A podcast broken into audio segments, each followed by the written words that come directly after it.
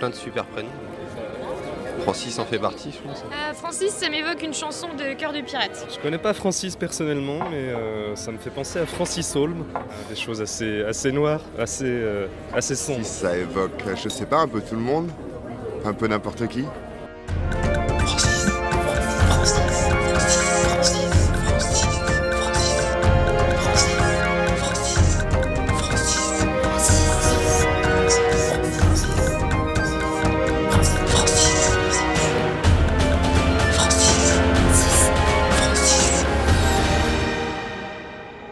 Francis est une émission pluridisciplinaire avec pour seule contrainte de parler des Francis en long, en large et en travers. We choose to go to the moon in this decade and do the other things, not because they are easy, but because they are hard. Because that goal will serve to organize and measure the best of our energies and skills. Because that challenge is one that we're willing to accept, one we are unwilling to postpone, and one we intend to win, and the others too.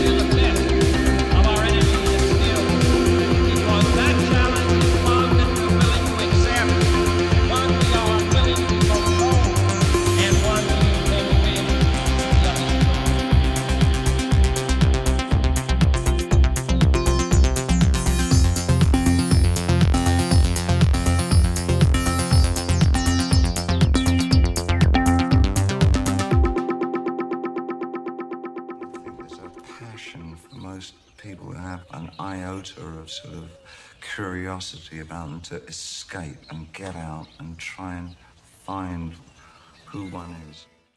Salut à tous, vous êtes dans Francis émission sur Prune chaque second samedi de midi à 14h. Et dans Francis, on parle de Francis en long, en large et en En travers, en travers, oui, oui, en travers. nouvelle année, nouveau studio. Est-ce qu'on va passer 20 minutes à parler de ça comme dans toutes les Ah, il est émissions beau le bois et lisse, on sent bien, encore l'odeur de peinture fraîche. Nouveau Francis surtout. Et euh, aujourd'hui, je suis accompagnée. Je suis. bon, moi, je m'appelle Romane et je suis accompagnée de Nicolas Coucou en réal. Oh je, fais, je fais des petits. Des petits euh, Je suis là. Il est derrière la vitre, hein, quand même, faut le signaler. On, va faire, on va faire la différence entre Nicolas et Nico. Et là, je peux dire Et du coucou coup, toi, t'es Nico. Coucou Elias, Toujours le seul, l'unique. mais qui n'est plus en réel. Et non. Déo, De retour. moyennement. Et de notre invité Frédéric, qui est le président de la Société astronomique de Nantes. Bienvenue. Bonjour. Mais pourquoi on a le directeur de la Société astronomique de Nantes Oh, aujourd'hui? Eh ben, c'est parce qu'on parle des étoiles aujourd'hui dans Francis. Et vous avez pu entendre en introduction le titre euh, They Choose to Go to the Moon du groupe français Opal, qui est extrait de leur euh, premier album qui va sortir très bientôt, à la fin du mois. Et euh, je remercie particulièrement Damien de l'émission Discologie qui m'a fait découvrir ce, ce morceau qu'on a entendu encadré de deux archives sonores de deux grands, euh, deux grands idéologues de la conquête spatiale, John Fitzgerald Kennedy et David Bowie. Donc aujourd'hui, on va parler de Frank Drake. Alors, Frank Drake est né en 1930 et il est diplômé de Harvard, section radioastronomie, une science jeune qui émerge dans les années 30 et prend son essor dans les années 60. Il est influencé par Otto Struve, un de ses mentors et pionniers de la radioastronomie. Il est convaincu de l'existence d'une vie extraterrestre et consacre sa carrière à cette branche de l'astronomie qui a pour objet, pour résumer, l'observation du ciel en se concentrant sur des ondes radio émises par les corps célestes et les éléments qui constituent l'univers. Tout ça à l'aide de radiotélescopes toujours plus imposants que vous avez déjà vus dans des films. Entre 1960 et 2004, Frank Drake sera à l'origine de nombreux projets SETI pour, euh, pour, euh, Search for Extraterrestrial Intelligence. Euh, on peut citer le projet OSMA, qui a été la première tentative de détection de sign- signaux qu'une intelligence extraterrestre provenant d'une exoplanète pourrait émettre. Donc l'écoute du ciel avec le radiotélescope Green Bank a commencé le 8 avril 1960 pour, euh, pour durer un mois, s'arrêter pendant une durée équivalente d'un mois et s'est terminé en juillet euh, au bout d'un troisième mois en fait euh, d'écoute. Et ses collègues à Frank Drake et lui-même écoutaient 6 heures par jour deux étoiles semblables au Soleil et qui sont situées à moins de 15 années-lumière de nous. Et c'est des étoiles qui s'appellent Tau Ceti et Epsilon Eridani. Pendant les années 70, il conçoit avec euh, Carl Sagan la fameuse plaque de pionnier. Un message pictural de l'humanité est gravé à destination d'éventuels êtres extraterrestres. Un homme et une femme représentés nus, euh, ainsi que plusieurs symboles fournissant des informations sur l'origine des sons de Pioneer 10 et 11 lancés au début des années 70. Vous avez déjà vu cette image. C'est environ la deuxième plus emblématique du monde moderne après le portrait de Che Guevara. Ah, bien, bien, bel accent. Merci. Tu parles bien espagnol. hein Donc euh, Frank Drake, c'est aussi un des, rédacteurs pardon, principaux du message d'Arecibo en 1974 qui a été envoyé en direction de l'amas globulaire M31 à 21 000 années-lumière du Soleil environ. On peut terminer en soulignant l'optimisme de ces recherches et projets. En effet, on peut voir que depuis euh, 50 ans, beaucoup de moyens et technologies de pointe ont- sont mis en œuvre. On dirait un peu parfois des bouteilles à la mer. Dans le cadre de ces recherches, dans le cadre de des recherches de vie et d'intelligence extraterrestre, Mais il ne faut pas oublier que la radioastronomie a contribué au développement et au succès de recherches comme par exemple euh, la structure de notre galaxie, les processus physiques au sein de notre Soleil, la composition et l'évolution des nuages interstell- interstellaires. J'ai vachement du mal à dire tous les mots là. Euh, la structure et l'évolution des galaxies, les processus physiques à l'origine euh, des émissions radioélectriques, des plasmas, des planètes et du milieu interplanétaire de notre système solaire. Ça fait un joli programme quand même. Ouais, c'est difficile dense, hein. à dire en dense. bouche. Je crois, je crois qu'il faut être diplômé de linguistique pour pouvoir euh, faire de Ah, l'astronomie. et Aujourd'hui, nous ne sommes pas diplômés- On n'est pas diplômés euh, de littérature aujourd'hui, mais nous sommes tous des professeurs. Et il y, a- il y a eu en fait euh, une, une réflexion d'un physicien qui s'appelle Enrico Fermi, qui a été un petit peu euh, une réflexion de base pour euh, toutes ces recherches qui ont suivi dans les années 60. Euh, lui, dans les années 50, en fait, euh, il a eu une réflexion qui est liée à la question de savoir pourquoi l'humanité n'a trouvé aucune trace de civilisation extraterrestre, alors que le Soleil est beaucoup plus jeune que beaucoup d'autres euh, étoiles situées dans la galaxie.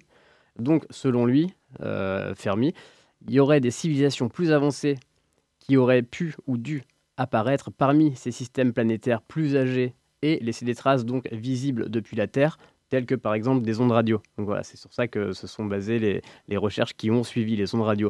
Donc le paradoxe de Fermi, on peut l'énoncer d'une façon euh, plus simple pour résumer sous la forme d'une question qui serait s'il y avait des civilisations extraterrestres, leurs représentants devraient déjà être chez nous, mais où sont-ils donc?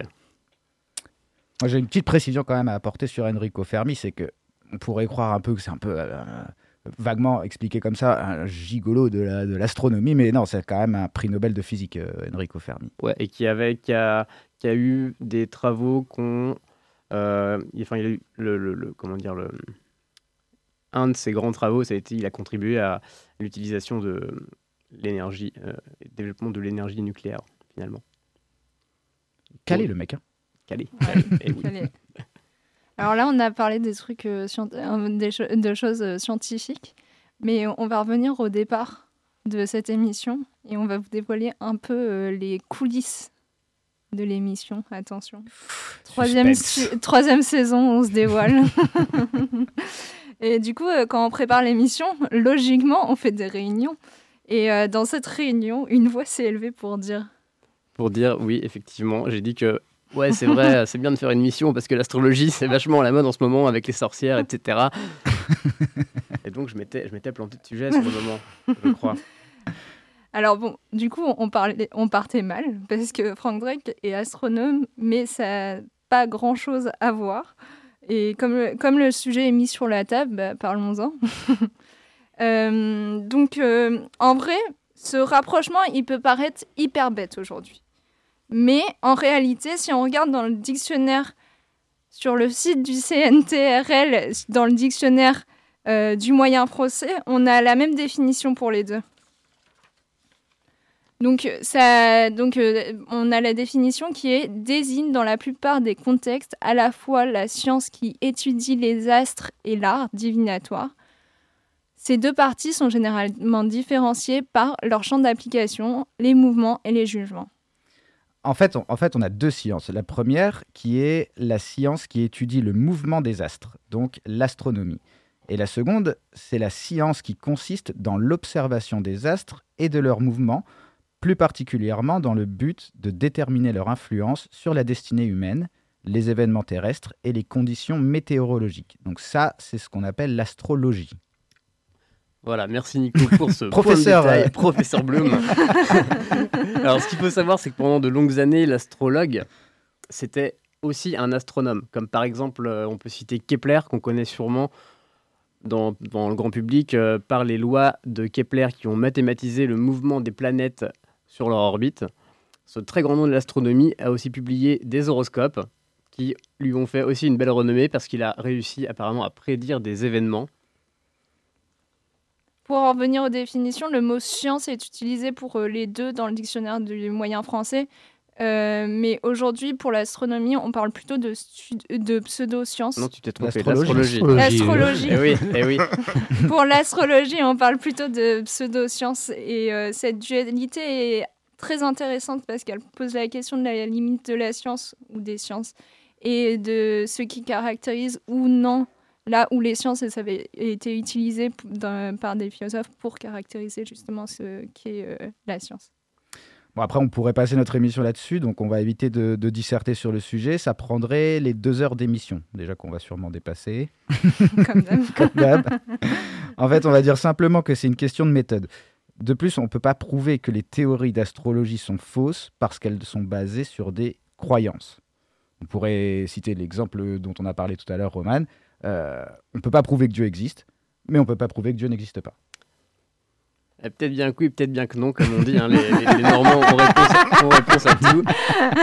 Pour, bon, voilà, pour euh, résumer, remettre un peu ça dans une, euh, dans une petite boîte. euh, Aujourd'hui, si Kepler il était astrologue et astronome, enfin, on- c'est comme ça qu'on qu'on le, qu'on le définit, qu'on le qualifie, on peut pas dire que Francis Drake il est astrologue. Francis Drake, euh, Frank Drake, il est uniquement astronome, uniquement, et c'est clair, net et précis.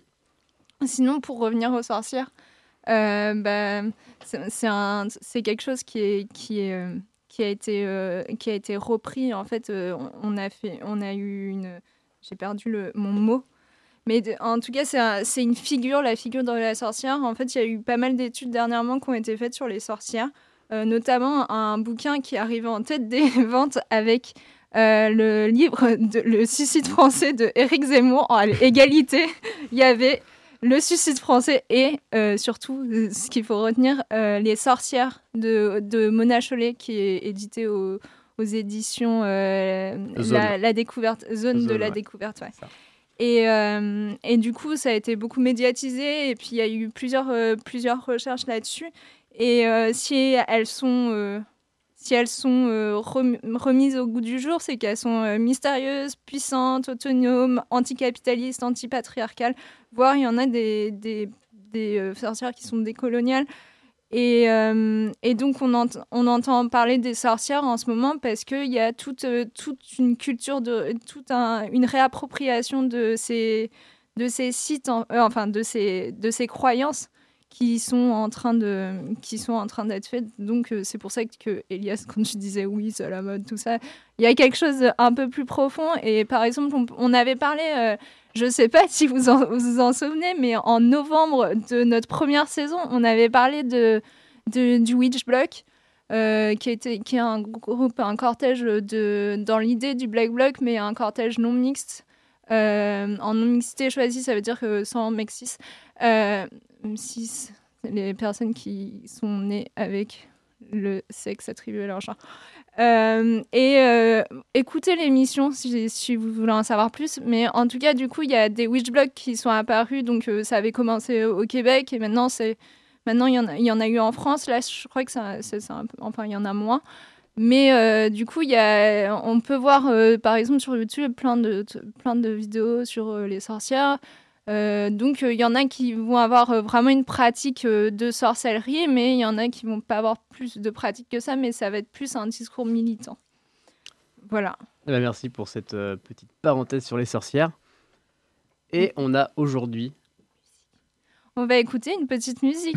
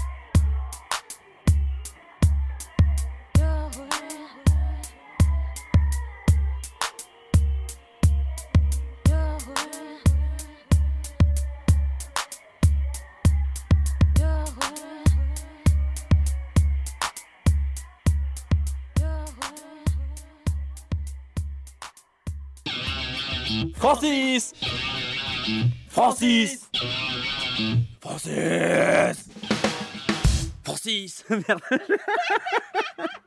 Bah du coup vous êtes sur Prune 92 FM. Et oui, vous êtes sur Prune dans Francis et euh, on est en direct. Et Elias, c'était quoi la musique que On tu as mis? écoutait juste avant, on écoutait le morceau qui s'appelle Millennium Waves euh, du producteur japonais Tetsuya Komuro. Et en fait, c'est un, un producteur euh, de musique pop qui, a été vraiment un des, euh, un des très grands, grands, grands producteurs de musique pop des années 90. Mais euh, il a aussi fait pas mal de musique électronique, un peu plus de- d'avant-garde, et celle-ci, qui était sortie en 1999, euh, qu'il a composé comme à la base une interlude d'un best-of d'une chanteuse de pop qui vendait des millions d'albums. Voilà. Ok, merci Elias pour cette riche explication. Et aujourd'hui, nous recevons donc Frédéric Brion, euh, président de la, soci- de la Société astronomique de Nantes. Euh, merci d'être venu déjà, c'est très gentil à, à vous. Merci à, vous- à vous de m'accueillir. Alors on va commencer par le, par le commencement. Est-ce que Frédéric, tu pourrais nous, nous éclairer un petit peu sur euh, l'histoire déjà de cette association? L'association est une, j'allais dire, une vieille association parce qu'on a, on approche de notre cinquantenaire qui sera en 2021. Donc, on a été créé en 71. Donc, on est, on va dire, une vieille association euh, et la plus, la plus ancienne, euh, j'allais dire, des associations d'astronomie du département. Euh, on est, on est effectivement une bonne dizaine d'associations sur le département et, la SAN a été, on va dire, la pionnière de la- de l'astronomie amateur dans le département. Et historiquement, la- il a même été, euh, on est remonté un peu dans les archives, la, la SAN a- avait euh, euh, été créée en, dans les années 1880 par Camille Flammarion.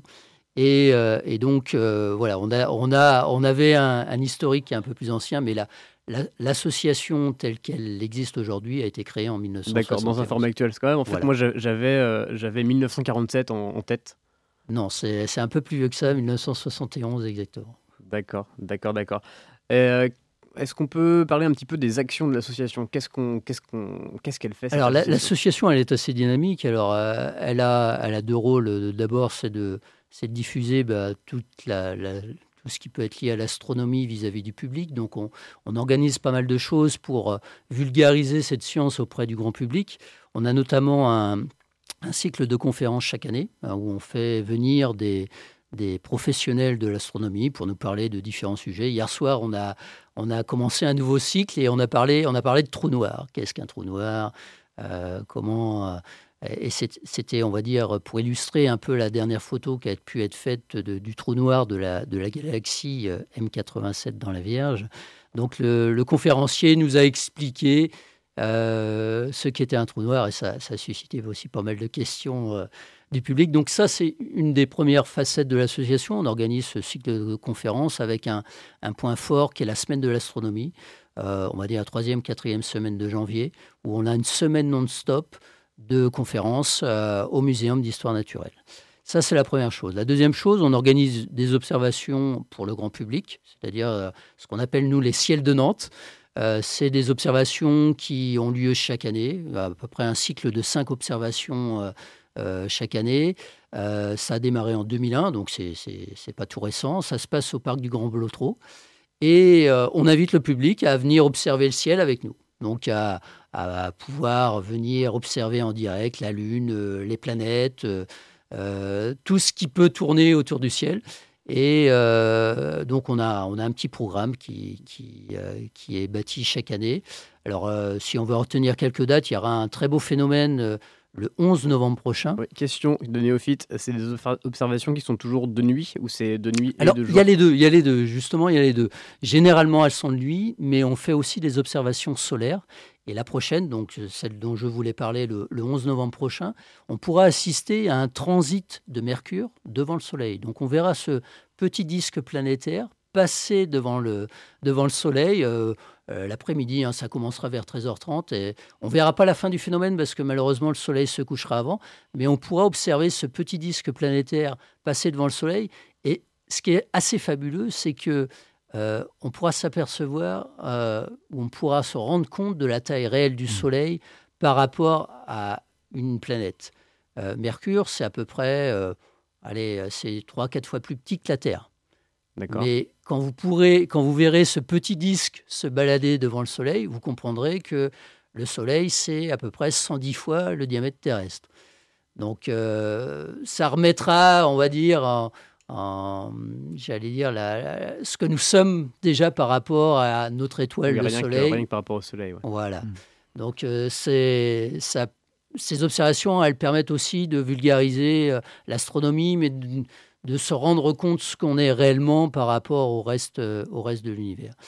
Et la troisième, euh, la troisième un peu facette, euh, j'allais dire, vis-à-vis du public, bah, c'est de, de pouvoir aussi vulgariser ça à travers des expositions. On est, on est concepteur de, d'expositions, donc on fait des maquettes, on fait des panneaux pédagogiques, et, et c'est, tout ce matériel, il alimente des expositions qui peuvent être, j'allais dire, à la demande de- d'associations, de mairies, et on intervient voilà, pour, euh, pour animer, euh, animer autour, de, autour de ces maquettes, expliquer voilà, diffé- différents fonctionnements, euh, comment tout ça, ça tourne. On parlait de, de mouvement, de mouvement des corps euh, euh, tout à l'heure. Bah, voilà, ça permet d'expliquer tout ça. Donc ça, c'est vraiment la, la, j'allais dire, la partie grand public. On a, on a aussi, bien sûr, une activité euh, interne. Euh, nous, on, se réunit chaque semaine chaque semaine les vendredis soirs, donc au deux boulevards Jean Moulin. Donc c'est pas très très loin du pont de Cheviré, euh, juste un peu en dessous. Et chaque vendredi soir, bah, il y, a, une soirée qui est animée par la- l'association et en général il y a, un exposé qui est donné par, les adhérents. Alors on peut, euh, les exposés sont, sont très variables. hein. Ça peut être de l'astronomie générale, l'astronomie d'observation. euh. Question sur ces, ces soirées du vendredi, elles sont accessibles à tout public ou faut être adhérent de l'association Alors, elles sont bien sûr euh, réservées à nos adhérents, mais euh, le, le grand public peut venir nous voir, euh, voir comment l'association fonctionne, voir si effectivement il y trouve un, il y trouve un intérêt. Donc, il, il peut venir quelquefois pour voilà, déjà voir un peu, nous rencontrer, échanger avec nous. Et si il est intéressé et pour aller plus loin, bah, adhérer effectivement à, à la- l'association. Mais euh, le grand public peut effectivement venir nous voir dans un premier temps euh, sans être spécialement membre de l'association pour pouvoir, euh, pour pouvoir voir comment fonctionne l'association, voir si effectivement il trouve ce qu'il ce qui, ce veut y trouver et, et, s'il a envie d'aller un peu plus loin dans, dans l'astronomie. Mais euh, l'idée de l'association, bah voilà, c'est de pouvoir échanger entre passionnés, euh, de pouvoir aussi aider, parce qu'on a, on a aussi pas mal de monde qui vient, euh, qui veut débuter en astronomie, donc on, on essaye de les initier à, à observer le ciel, à, qui est, bah voilà, qu'est-ce, qu'il faut faire pour, euh, euh, pour observer le ciel, qu'est-ce qu'il faut apprendre, comment, comment marchent les instruments d'astronomie? euh. donc tout ça, ça fait partie aussi de nos, dire, notre fonction vis-à-vis du, grand public et des personnes qui veulent aller un peu plus loin, de, de, pouvoir les aider et, et de les faire progresser euh, euh, sur des sujets variés euh, au niveau de l'astronomie.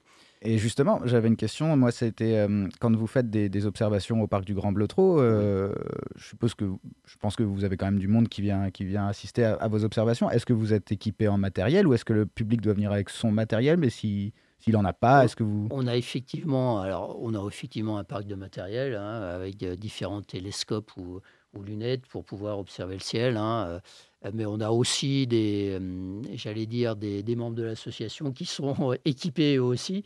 Donc, euh, en général, sur ces soirées-là, on a effectivement à la fois du matériel de l'association et du matériel des, membres euh, qu'on utilise, euh, j'allais dire, qu'on utilise pour bah, voilà, montrer au, grand public en, direct euh, le ciel et ses objets. D'accord. Roman, tu avais moi, une j'avais question une question, ouais. Euh, Est-ce que vous avez des liens avec euh, les labos euh, d'astronomie ou pas du tout Oui, tout à fait. Oui, on a, j'allais dire, bah, on a, on a, on a déjà un partenariat avec le planétarium de, de, la, de la ville de Nantes. hein. C'est, c'est des choses. On, était par exemple la semaine dernière. Il y avait la fête de la science. On était sur le, globalement sur le planétarium avec eux pour en complément des séances de planétarium qui étaient réalisées par le planétarium lui-même, on, faisait on a fait un peu d'observation solaire dans le, petit parc qui était à côté et il y avait une exposition euh, dans une exposition, on va dire, sur, le, sur les exoplanètes, on en parlera peut-être un petit peu tout à l'heure, euh, qui était euh, dans, dans, une salle d'exposition juste à côté du planétarium. Donc oui, le planétarium est un partenaire.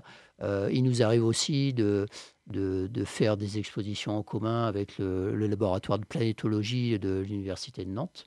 on avait notamment fait, il y a quelques années, il y a eu des grands congrès professionnels de planétologie avec une partie grand public à côté.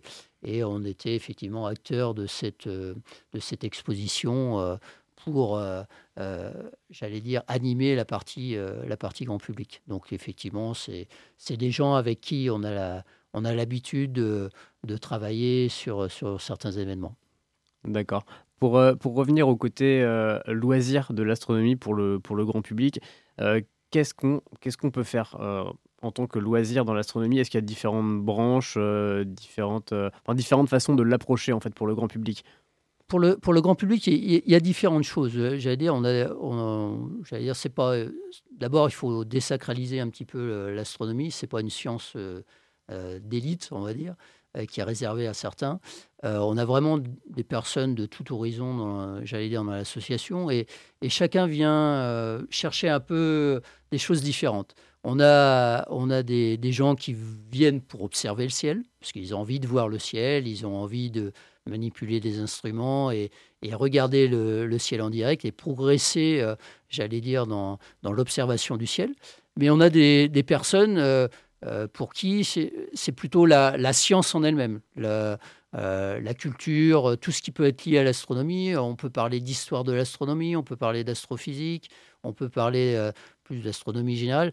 Euh, voilà, il y a des gens qui sont plus attirés par ça. Puis il y a des gens, ils, aiment aussi bricoler et ils aiment faire des, ils aiment faire des maquettes.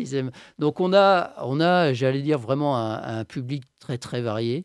Et, euh, et, on a maintenant, il y a une vingtaine d'années, essayé de découper l'association en activités, ce qu'on nous on appelle des commissions, des projets, euh, pour permettre à, tout à chacun d'y trouver un petit peu bah, son, son, dada dans l'astronomie et, euh, et, pouvoir essayer d'y répondre. On, on sait qu'il y a des passionnés qui aiment organiser des conférences, on sait qu'il y en a qui aiment bricoler, on sait qu'il y en a qui aiment observer. Donc voilà, chacun peut se retrouver un petit peu dans ses, dans, j'allais dire un peu selon ses, ses motivations et puis bah, aller un peu plus loin dans certains domaines à, travers l'association. D'accord, bah, tu nous dis que justement chacun peut trouver euh, ce qui lui plaît ou ce, peut trouver son, bonheur dans l'astronomie et qu'est-ce qui a déclenché chez toi justement la passion de l'astronomie? Parce que j'imagine qu'on ne devient pas président de l'association nantaise d'astronomie sans être très passionné.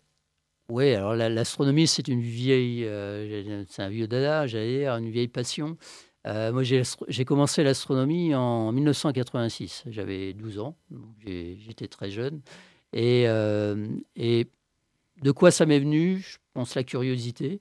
Et euh, peut-être, c'est une question que je me pose souvent, en 86, il y avait le, fameux passage de la comète de Halley, que je n'ai jamais vu. J'ai commencé l'astronomie juste après, mais peut-être que ça a été un facteur déclenchant sur, chez moi. Et, et, euh, et derrière ça, voilà, j'ai eu ce besoin de vouloir observer le, ciel. Donc j'ai commencé l'astronomie euh, à 12 ans. J'ai voulu tout de suite regarder. Alors j'ai acheté une petite lunette. Euh, pour commencer à, essayer de voir un peu ce qu'on pouvait voir dans le ciel. Et puis de fil en aiguille, voilà, j'ai acheté un instrument un peu plus un peu plus conséquent. J'ai trouvé aussi euh, à travers un voisin euh, une, passion commune. Donc on a on a de fil en aiguille commencé à observer le ciel de manière, j'allais dire intensive, de vouloir regarder tout un tas d'objets dans le ciel, des galaxies, des nébuleuses, des planètes, etc., etc. Et puis je me suis rapproché de la SAN euh, quelques, années, euh, quelques années plus tard, en 91. Euh, et puis de fil en aiguille, voilà, on a, on a échangé avec des, avec des passionnés. Moi, je suis avant tout un observateur. J'adore observer le ciel, l'observer, le photographier. je fais beaucoup d'imagerie euh, d'imagerie du ciel, notamment sur les, sur les planètes, suivre l'évolution des planètes, j'allais dire la, la, météo des planètes, parce qu'on est un peu météorologue des planètes. Et euh, voilà, et c'est une passion euh, voilà, que j'ai depuis cet âge de 12 ans. Euh, j'ai presque 45 ans, donc vous voyez, ça, c'est quelque chose qui est, vraiment ancré en moi. Euh, et puis voilà, après, de fil en aiguille, euh, on a monté des choses au niveau de l'association, notamment, moi je me suis occupé pas mal de, tout ce qui était lié à l'observation.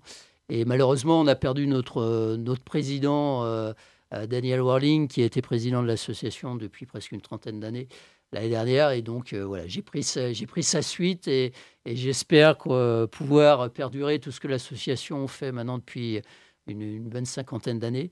Mais euh, voilà, peut-être la comète de Halley, c'est une grande question, mais voilà, c'est, je pense avant tout, une passion, comme toute passion qui naît et qui s'entretient. Et, et voilà, et on a envie d'aller un peu plus loin, on a envie de découvrir des choses, des choses nouvelles et, et ça s'entretient. Et voilà, ça fait plus de 30 ans que, que j'observe passionnément, on va dire, le, le ciel euh, et je m'en lasse pas.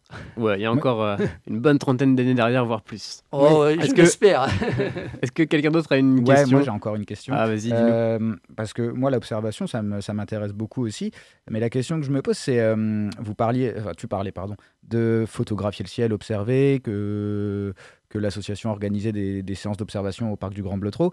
Euh, maintenant, est-ce que au parc du Grand on reste en ville euh, Il y a une pollution lumineuse qui est, qui est pas négligeable. Est-ce qu'il est possible euh, de, de se joindre à l'association pour éventuellement faire des, des sorties à l'extérieur de la ville pour pouvoir observer plus nettement, plus clairement le ciel? Tout à fait. Alors ça, ça fait partie effectivement des, des observations euh, euh, internes à l'association. Euh, outre les observations grand public que là on destine au grand public, euh, on organise aussi euh, dans l'association des observations entre membres de l'association. Et effectivement, on essaye de s'éloigner un peu des, villes, du moins des lumières de la ville, parce qu'aujourd'hui, euh, si ce n'est, on va dire, les lumières de la ville ne sont pas trop gênantes pour des objets brillants comme la Lune, les planètes, elles commencent à être plus problématiques pour observer des objets un peu plus lointains comme les galaxies, les nébuleuses. Euh, Et là, on a besoin d'un ciel, euh, j'allais dire, un peu plus noir euh, pour pouvoir commencer à observer ce, type d'objet. Donc, effectivement, on s'éloigne un peu de la, ville de Nantes pour avoir des ciels, un, peu plus noirs. Et alors, j'allais dire, ça, ça peut être un- une finalité au niveau de l'association. On a aussi une activité euh, où euh, on organise des missions dans des observatoires. Là, j'en parle un petit peu parce qu'on a, une mission qui, va partir d'ici euh, une petite semaine pour les Alpes. Il y a un observatoire qui s'appelle l'observatoire Astro-Kera qui est, qui est dans le Kera. Le Kera, c'est une, région des, Hautes-Alpes. Et chaque année, on essaye d'organiser une mission là-bas, dans un observatoire qui est perché à 3000 mètres d'altitude, euh, en haute montagne, euh, avec des instruments euh, assez, assez prodigieux, parce qu'on a, on a quand même des télescopes de 500 mm. 500 mm, c'est le diamètre du miroir principal, donc 500, 600 mm. Donc on, on va en général une année là-bas pour...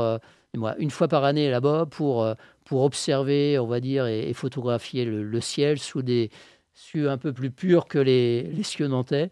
Et, et on arrive à faire des choses qui sont, euh, qui sont euh, un peu plus, euh, un peu plus, j'allais dire, passionnantes. euh, et euh, que malheureusement, avec notre pauvre, pauvre ciel nantais, un peu pollué. Même si il y a quand même une prise de conscience sur la, sur la pollution lumineuse et, et on revient, on revient peut-être un peu en arrière sur les, les dernières années et j'espère euh, qu'on va pouvoir continuer à aller dans ce sens-là avec euh, une pollution lumineuse qui est, j'allais dire, abordée un peu de manière différente maintenant et où le, le facteur économique, on va dire, de, d'éclairer la nuit est, est remis en question parce que tout ça, c'est de l'argent.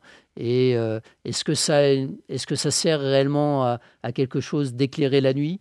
Oui, peut-être, mais de manière peut-être un peu plus intelligente et, raisonnée. et- et d'éclairer le sol plus que le, le ciel. plus que le ciel. Donc il y a une prise de conscience euh, quand même qui est, qui est assez importante là depuis quelques, quelques années. Et on l'espère qu'effectivement que, ce, que ceci pourra préserver euh, le ciel. Mais c'est vrai qu'on voit de plus en plus des, des communes qui éteignent à partir d'une certaine heure et qui euh, voilà, préservent déjà au moins une partie de la nuit. Donc c'est, on va dire, intéressant pour nous et, Et j'espère qu'un jour, on arrivera à, à retrouver des ciels plus noirs Plus noirs. que, que ce qu'on pouvait avoir il y a, il y a quelques années. Bah, merci pour euh, Ouais. toutes ces précisions. Tu On va faire avec une- nous? Tu Comment restes avec nous toi, Oui, si, oui, euh, je vais, je rester avec vous. Puis, dire. si vous voulez en savoir plus, donc n'hésitez pas à, ven- à venir nous rencontrer. On aura l'occasion tout à l'heure, de, Ouais, en fin d'émission, de, reparler de l'association et plus de son actualité. Tout à fait. Je propose une petite, euh, une petite pause pour nos auditeurs, un petit morceau de musique. Euh, Nicolas, à vous, les studios.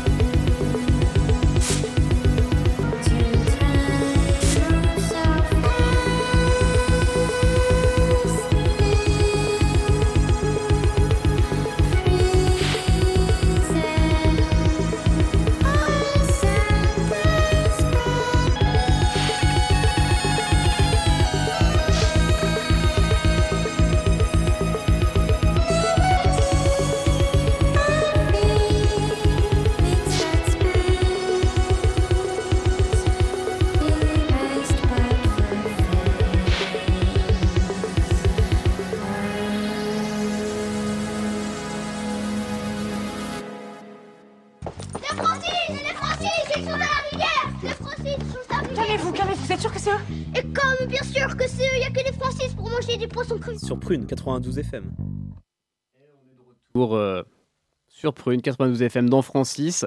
Aujourd'hui, on parle euh, d'astronomie, on parle des étoiles. Et euh, on écoutait juste avant le morceau Contact de Harriet Brown, qui est une, chanteuse de RB légèrement futuriste. Et ça, c'est issu de son premier album qui est sorti en 2007. Et elle en a un tout récent là, qui sort en 2019. Donc, on parlait d'astronomie, de, de science. Et j'aimerais faire un petit point rapide sur le, traitement de l'astronomie et de l'exploration spatiale dans la fiction. Donc, ce que euh, ce que ce que ce qu'on observe, ce que moi j'ai observé en tout cas, je, trouve qu'on qu'on peut qu'on peut voir une dualité dans le dans le traitement des sciences euh, physiques et, euh, et de l'astronomie en général dans la fiction. On peut voir que d'un côté la fiction et notamment la science-fiction, elle a influencé la science, elle a orienté le progrès parce que dans les années 50 enfin même 40, même 30, même avant, même à l'époque de Jules Verne, on avait euh, cette volonté d'aller euh, voir très loin dans l'espace. Et euh, bah, Michel Mayer le, dit, lui qui a, eu le, prix Nobel de physique là, il y a quelques jours, il le dit, dit lui-même. il y a vraiment un décalage entre les, les volontés fictionnelles et les capacités au moment où on écrit de la fiction euh, de faire techniquement euh, de faire techniquement les recherches scientifiques euh, dans la réalité. Et donc, les, ces recherches, elles sont toujours en train de, rattraper la fiction. On a un autre côté où la fiction, elle utilise la science uniquement comme un outil narratif. Donc dans ce cas, la, la science-fiction, enfin, dans le cadre de la science-fiction, n'a rien de prospectif, elle est vraiment juste le reflet d'interrogations humaines qui sont vraiment très très ancrées dans, dans des préoccupations euh,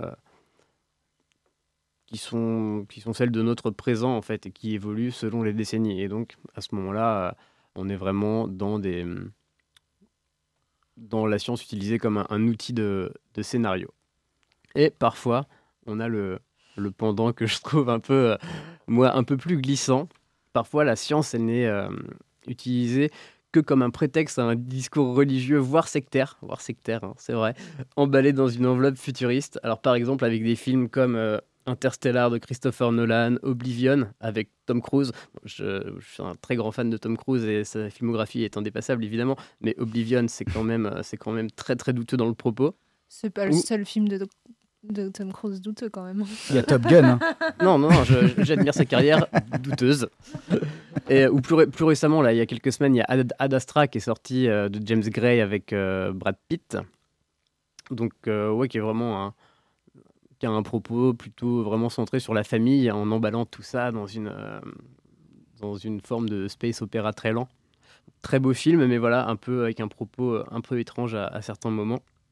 Où on a également plus euh, dans l'exploration, euh, euh, on va dire, psychédélique euh, du, de, de, de l'univers, le très grand, l'indépassable Lucie de Luc Besson, que j'espère tout le monde a vu ici. Non, moi j'ai Pas pas, en vu entier. le film, mais j'ai vu la chronique de Durandal, Ah oui, bon, ce qui est encore plus indépassable. Eh ben oui, parce que c'est des œuvres d'art qui peuvent provoquer des émotions euh, variées selon les, les récepteurs. C'est le but en même temps. Ouais. Est-ce que vous, vous avez un peu des, des, des choses à dire sur ce traitement euh, dans la fiction Moi, de je- la science Moi, j'ai trop du mal. Alors, Enfin, déjà, j'aime pas trop la science-fiction. Mais pour une que- question, pour une, en fait, euh, j'ai, enfin, j'ai quand même une euh, formation de scientifique. Et, euh, et du coup, euh, genre, ça, en fait, ça me gaffe parce qu'à chaque fois, c'est exactement ce que tu as dit. Maintenant, maintenant j'aurai un vrai argument. Mais souvent, y a, souvent, en gros, on, on, on emballe ça en disant ouais c'est de la science et ils font tout un tapage autour de comme euh, c'était quoi le j'ai perdu le, le, le le film là où il rentrait dans un dans un trou noir Euh, Interstellar. Interstellar Interstellar, ouais. ah ouais, voilà. Bah, ils ont, ils ont, pendant tout le truc, ils étaient là, ouais, on a fait appel aux plus grands astro, astro, astronomes, on a fait, on a essayé de reconstituer pour voir et tout, alors qu'en vrai, leur film n'a- n'a rien de scientifique et en fait, ils font tout un tapage en disant, oui, c'est ultra scientifique ce qu'on fait, alors qu'en fait, pas, enfin, pas plus que, pas plus que ça, c'est juste de la fiction en fait. Donc, euh, ça me gave, ça m'énerve. Du coup, je regarde pas, je Ils ont des bureaux gris chromés, des blouses blanches, ça suffit amplement. On les appelle aussi professeurs. Mais pour revenir à Interstellar, moi j'avais j'avais bien aimé, mais pas forcément par rapport au, au- au côté scientifique de la chose, mais parce que juste l'intrigue m'avait plu. Euh, la, la chute, je trouve que la chute est bonne, l'intrigue est bien menée, et je reste euh, juste, comment dire, euh, amateur du film. Je, je, je l'associe pas forcément en fait à une explication scientifique. C'est juste que c'est un thème qui est d'actualité, des trous noirs. euh, euh, les univers éventuellement parallèles, ces choses-là. Ce que tu es en train de nous dire, c'est qu'on peut dissocier l'œuvre de l'artiste. Non, je me permettrai Non, pas. le pire, c'est Seul sur Mars, je viens de me souvenir. Ah, Seul sur Mars, Seul sur Mars, c'est pareil. Moi, j'ai une petite question pour, euh, pour toi, Frédéric. Du coup, Euh, quand tu parlais tout à l'heure de ton attrait très jeune pour euh, l'astronomie, est-ce que tu nous as pas parlé du tout de science-fiction, par exemple et, euh, Non, Ça mais- n'était pas le cas du tout? Si, si, si, c'est toujours un intérêt. Mais c'est vrai qu'on on essaye à travers la science-fiction de, comment dire ça, de, de prolonger un peu nos, nos interrogations. Et on parlait d'in- d'Interstellar, effectivement, par rapport à, à, à la fin, à la fin du film et, et, et le trou noir. alerte. Mais aujourd- aujourd'hui, on, j'allais dire, on ne sait pas ce qu'il y a dans un trou noir. Donc euh, peut-être, peut-être que c'est que il se passe réellement ça, mais on n'en sait réellement rien aujourd'hui scientifiquement. Mais voilà, l'homme l'homme cherche à comprendre, cherche et est curieux, donc euh, va essayer de projeter ses, ses différentes idées. Moi, je me rappelle très bien, euh, on parlait de parlait de Seul sur Mars, ou, tous, ces, films qui sont effectivement liés à l'exploration de Mars, et on en parle beaucoup parce que moi je me rappelle en 99 avoir vu à Nantes l'un des, le responsable à la NASA de, tout, de tout programme martien. Et il y avait une question très très intéressante en, j'allais dire en fin de conférence, où euh, quelqu'un avait demandé mais euh, pourquoi on fait tout ça? Pourquoi on fait tout ça Et il, a, il avait répondu d'une manière, alors j'ai plus exactement les termes qu'il avait employés à l'époque, mais tout simplement en nous répondant que bah voilà parce que l'homme est curieux et l'homme a envie d'aller voir et, et, et, on est comme ça et, et on a envie de comprendre. Et, je pense que la science-fiction, bah voilà, c'est un peu c'est un peu, j'allais dire, l'image ou, le, ou ce qu'on pourrait essayer de comprendre de, choses qui ne sont pas encore comprises et qui peut-être dans les années dans les années futures, parce que la science progresse de jour en jour, on arrivera à expliquer bah, qu'est-ce qu'il y a réellement dans un trou noir. Euh, euh, voilà, et pourquoi on commence à comprendre pourquoi la, lumière, euh, la lumière ne ressort pas des trous noirs, mais qu'est-ce qu'il y a à l'intérieur On n'en sait rien. Euh, jamais personne est, rentré dedans et, a réussi à ressortir. Mais voilà, on arrivera peut-être un jour à comprendre scientifiquement euh, ce qui se passe réellement, réellement là-dedans. D'accord. Merci pour sa réponse. Ouais. moi, je voulais aussi parler du coup de, de, de, de l'archi de l'imaginaire. Euh, scruter l'espace, c'est pouvoir imaginer l'explorer, c'est voire même y vivre en, touriste, en colon, en exilé volontaire ou involontaire. C'est pas mal d'actualité. On avait déjà un peu évoqué ce sujet lors de Francis 2050, l'astéroïde, il me semble un petit peu euh, sur euh, sur justement vivre dans l'espace, la, la, colonisation d'autres planètes, etc. Euh, on s'imagine même en bâtisseur de cathédrale ou encore en témoin d'une architecture euh, issue d'intelligence non humaine. Euh, donc je vous propose d'aborder la question de l'architecture imaginaire dans l'espace avec cet extrait de l'excellent documentaire Les architectes de l'impossible de Quentin Boeden, paru sur sa chaîne YouTube Alt 236 en septembre 2019. Il a d'autres visions d'artistes qui ont tenté d'explorer ce que pourraient être les architectures du futur. D'où venons-nous? Mais surtout, où allons-nous? Il y eut d'abord une phase transitoire où des artistes comme Hugh Ferris ont imaginé le futur des villes terriennes. Mort en 1962, Ferris n'a pas vu l'homme marcher sur la Lune. Mais ce que cet homme a imaginé n'a rien à envier aux cités extraterrestres les plus impensables. La taille et la forme des bâtiments qu'il dessine fait penser à un mélange entre un temple et une méga corporation industrielle. Ces ouvrages sont si imposants, si écrasants qu'ils semblent dégager une aura de pouvoir et d'autorité. Ce sont des formes jamais vues jusqu'alors, et il est l'un des premiers à transcrire des visions si modernes des villes du futur, au point qu'elles restent encore aujourd'hui en avance sur notre temps. Son travail annonce autant les suffocants dessins d'Anton Furst pour les concept art de Gotham City, que les villes cyberpunk dans leur ensemble. Et dans ce sens, il peut être vu comme une sorte de précurseur. S'il a eu une production d'artiste, Hugh Ferris exerçait de son vivant la profession d'architecte. Il est, je trouve, d'autant plus fort qu'il ait mis ses connaissances professionnelles au service de visions qu'il savait irréalisables. Mais c'est pendant l'âge d'or de l'illustration futuriste des années 60-70 qu'on va trouver les exemples les plus excitants. Alors que la conquête spatiale est en plein essor, les architectes de l'imaginaire se sont mis à rêver les villes galactiques de demain. On trouve d'abord la vision d'un futur paisible et harmonieux, où les humains seraient heureux, grâce à une architecture en symbiose avec nature et technologie. Tout y est parfaitement propre et lumineux. On a même imaginé des sortes de cités vivarium circulaires flottant dans l'espace lointain. Si la vie sur Terre n'est plus possible, ou si notre destin nous appelle à explorer l'espace, il faut créer des écosystèmes capables de voyager, dans lesquels des familles pourraient vivre et se reproduire, avant de trouver le nouvel Éden. Il a fallu habiter l'espace. Nous avons imaginé recréer des microcosmes, des bulles de vie dérivant dans le vide. Et puis un jour, nous avons trouvé des planètes habitables. Bien sûr, les premières habitations furent modestes et tenaient plus de l'abri de survie. Nous avons dû nous protéger, nous accoutumer aux conditions de vie. Mais très vite, nous avons construit nos mégalopoles, des structures capables d'accueillir la grande aventure spatiale. Et certaines de ces villes donnaient véritablement envie d'y vivre. On y trouve des structures flottantes magnifiques, surplombant des villes aux lignes pures et sans pollution, mais aussi des cités aux couleurs vives et rassurantes. Dans d'autres représentations pleines d'espoir, on y devine des familles qui semblent heureuses en contemplant, incrédules, le bonheur indicible du futur architectural. On trouve même de gigantesques cirques galactiques montrant mille espèces venues d'autres planètes.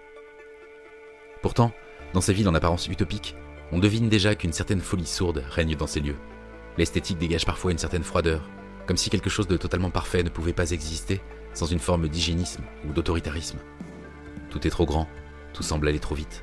On sent qu'on est dans un âge d'or et que ce trop-plein d'énergie, de bruit et de consommation pourrait finir par créer inégalité, pollution, et laisser la main mise aux corporations cupides et inhumaines. Car certains artistes d'alors ont aussi livré des visions de villes futuristes plus pessimistes, des villes qui seraient tombées dans les travers d'une industrialisation à outrance. Les corporations ont posé des temples géants qui écrasent littéralement la ville.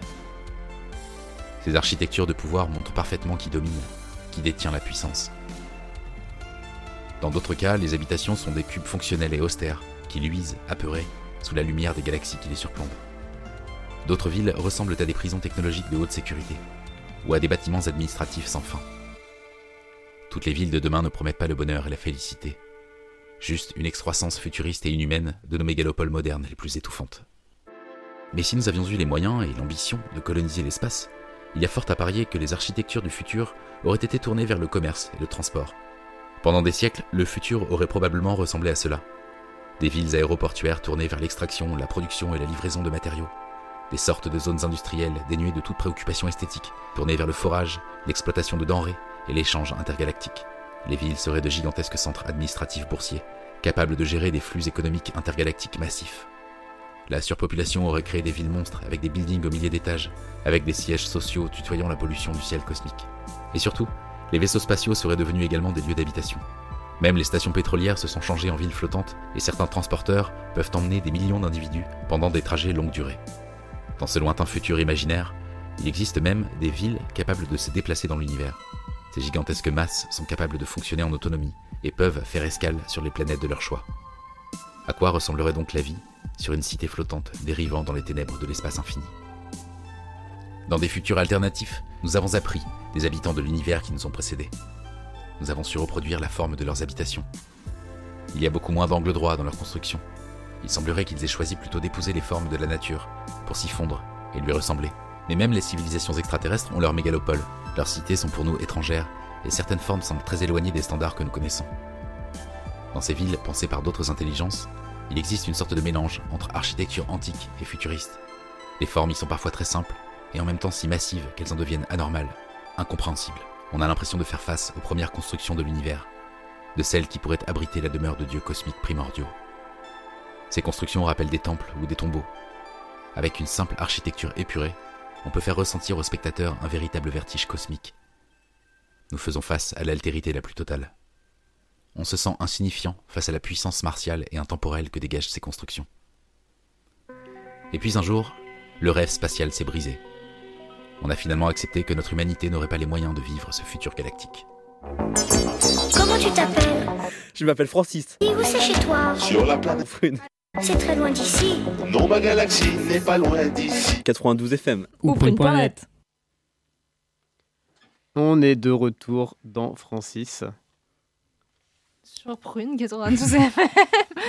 Et euh, on, on, va, on va parler euh, de euh, psychologie et Oui, philosophie. oui. Et, euh, docteur, docteur Elias pour vous, pour vous servir, professeur, euh, professeur émérite. Tu préfères professeur ou docteur? Ah, je sais pas, les deux. Hein. euh, ah, ah, professeur, Professeur. professeur, parce que c'est un peu mon côté un peu vieux sage. Qui, qui n'est C'est pas- très voyant. Non, ça se voit pas. Bon. Surtout je- pas Je voulais euh, revenir rapidement sur un sur des côtés plutôt euh, une approche plutôt philosophique psychologique de hum, du fait de vouloir habiter une autre planète et euh, entrer en contact avec une une, une, une existence euh, d'une extraterrestre intelligente, intelligente entre, entre guillemets. Et tout d'abord, je vais commencer d'un point de vue euh, histoire de la philosophie. Et euh, il y a un, auteur qui est, qui est Thibaut Grèce, qui est un jeune auteur qui a une, trentaine d'années, qui a écrit un livre qui s'appelle La philosophie au risque de l'intelligence extraterrestre. Et on va l'écouter euh, revenir sur les débuts de la pensée de l'altérité extraterrestre au micro euh, d'un de nos confrères, Jean-Michel Bouchard, sur Radio-Canada.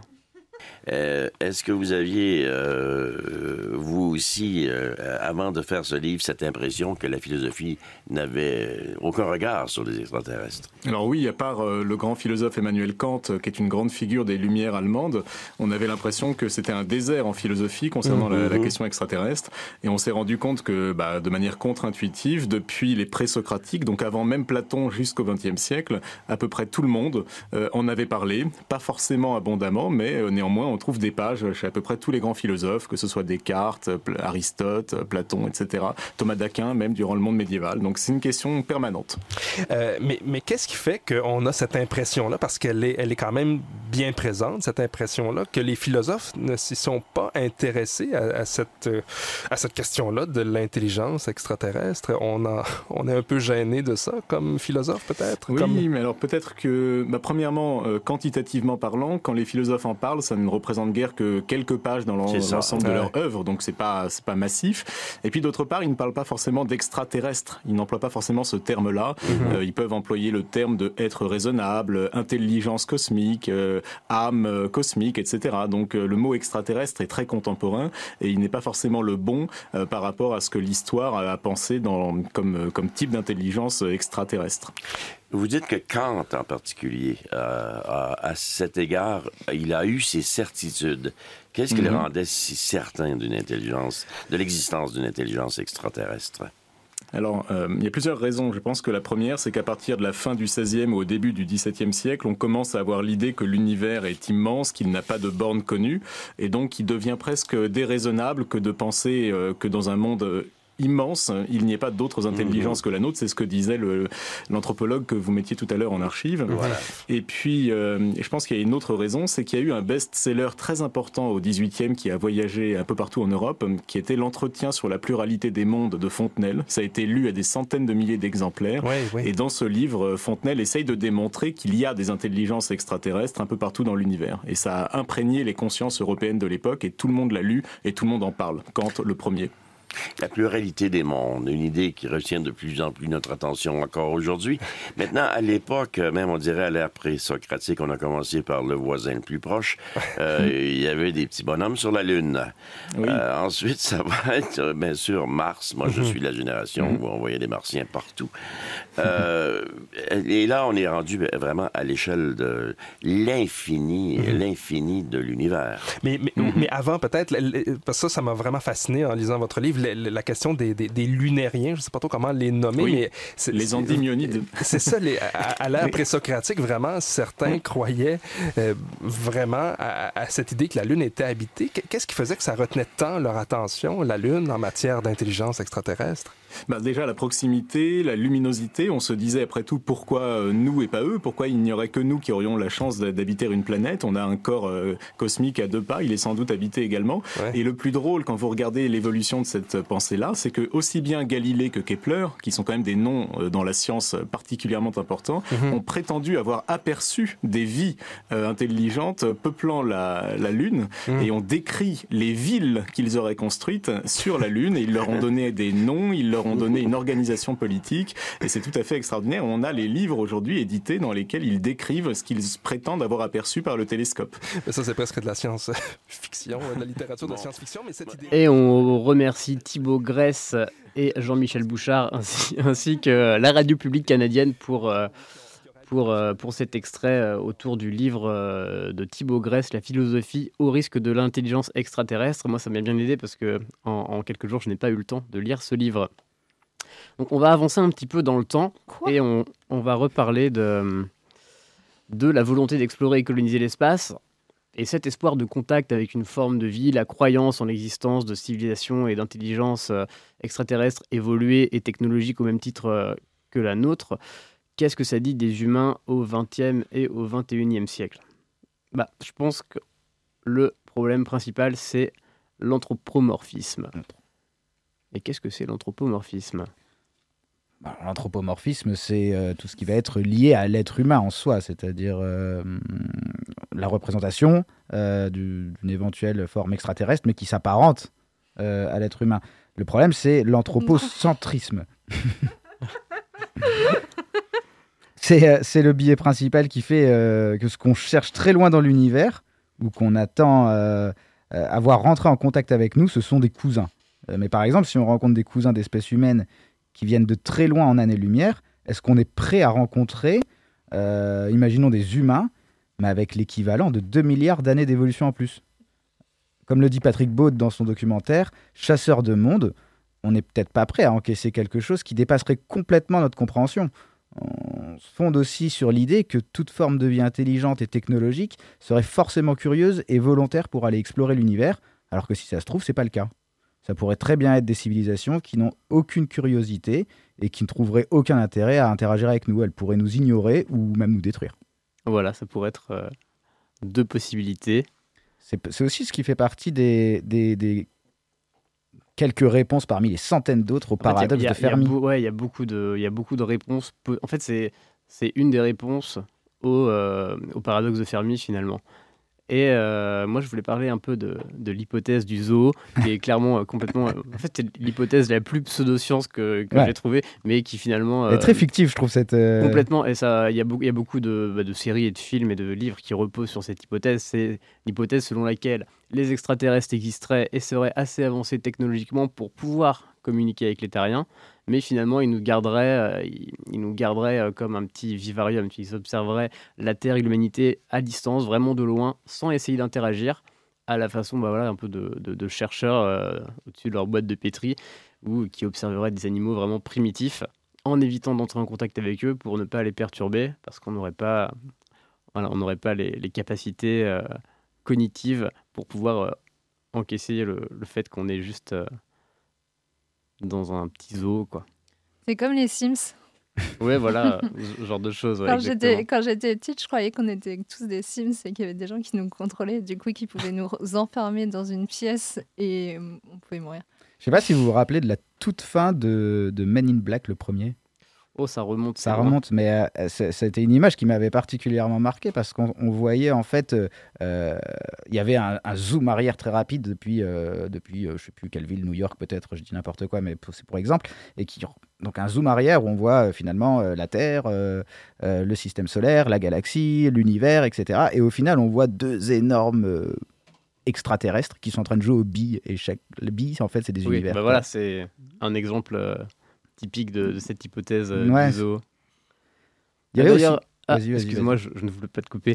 Euh, je ne conseille pas du tout le nouveau film de Will Smith, hein, un film de science-fiction, euh, un ratage, un ratage énorme. Parce que le film After Earth, ça t'a pas, ça t'a pas suffi. After Earth, euh, pas vu, je crois. Avec ce, avec lui et son fils.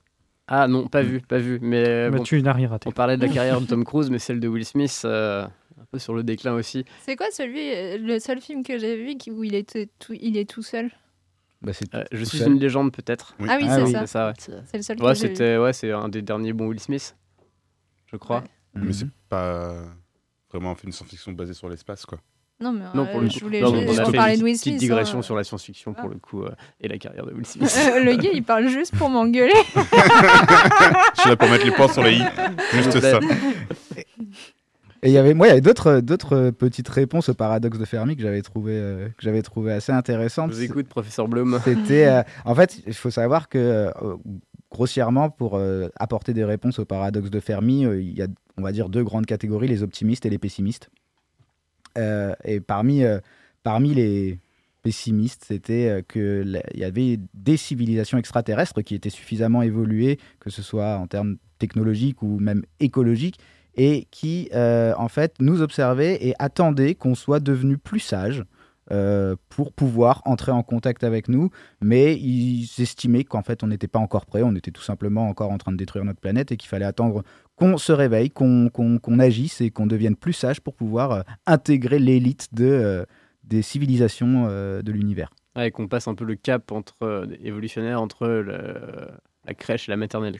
C'est un peu ça. ça. C'est pas- tu voulais pas parler du grand filtre aussi, toi? Ouais, mais finalement, je pense qu'on n'aura pas vraiment le pas vraiment le temps parce que c'était Ouais, surtout qu'on a passé. on a que au- on a que deux heures finalement et on pourrait parler pendant des heures sur, sur le Sur le grand l'étendue du sujet quoi. Ça c'est vrai, c'est vrai. Ça fera l'objet d'une autre émission. Peut-être. Francis le grand filtre. On va l'appeler Francis. Euh, du coup, euh, on va faire genre, juste une petite pause dans les choses intelligentes. Et on va, je vous propose un jeu d'Ha- euh, un jeu d'Halloween. Et tout de suite, une petite chanson pour l'introduire.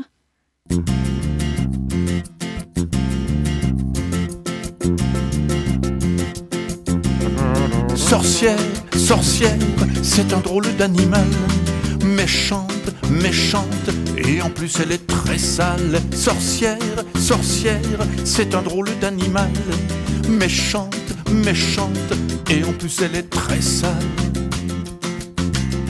Avec son nez crochu, ses dents pointues et ses mains. Si tu voyais ses mains griffues, toutes griffues. Avec ses cheveux gris, tout aplatis, et ses yeux.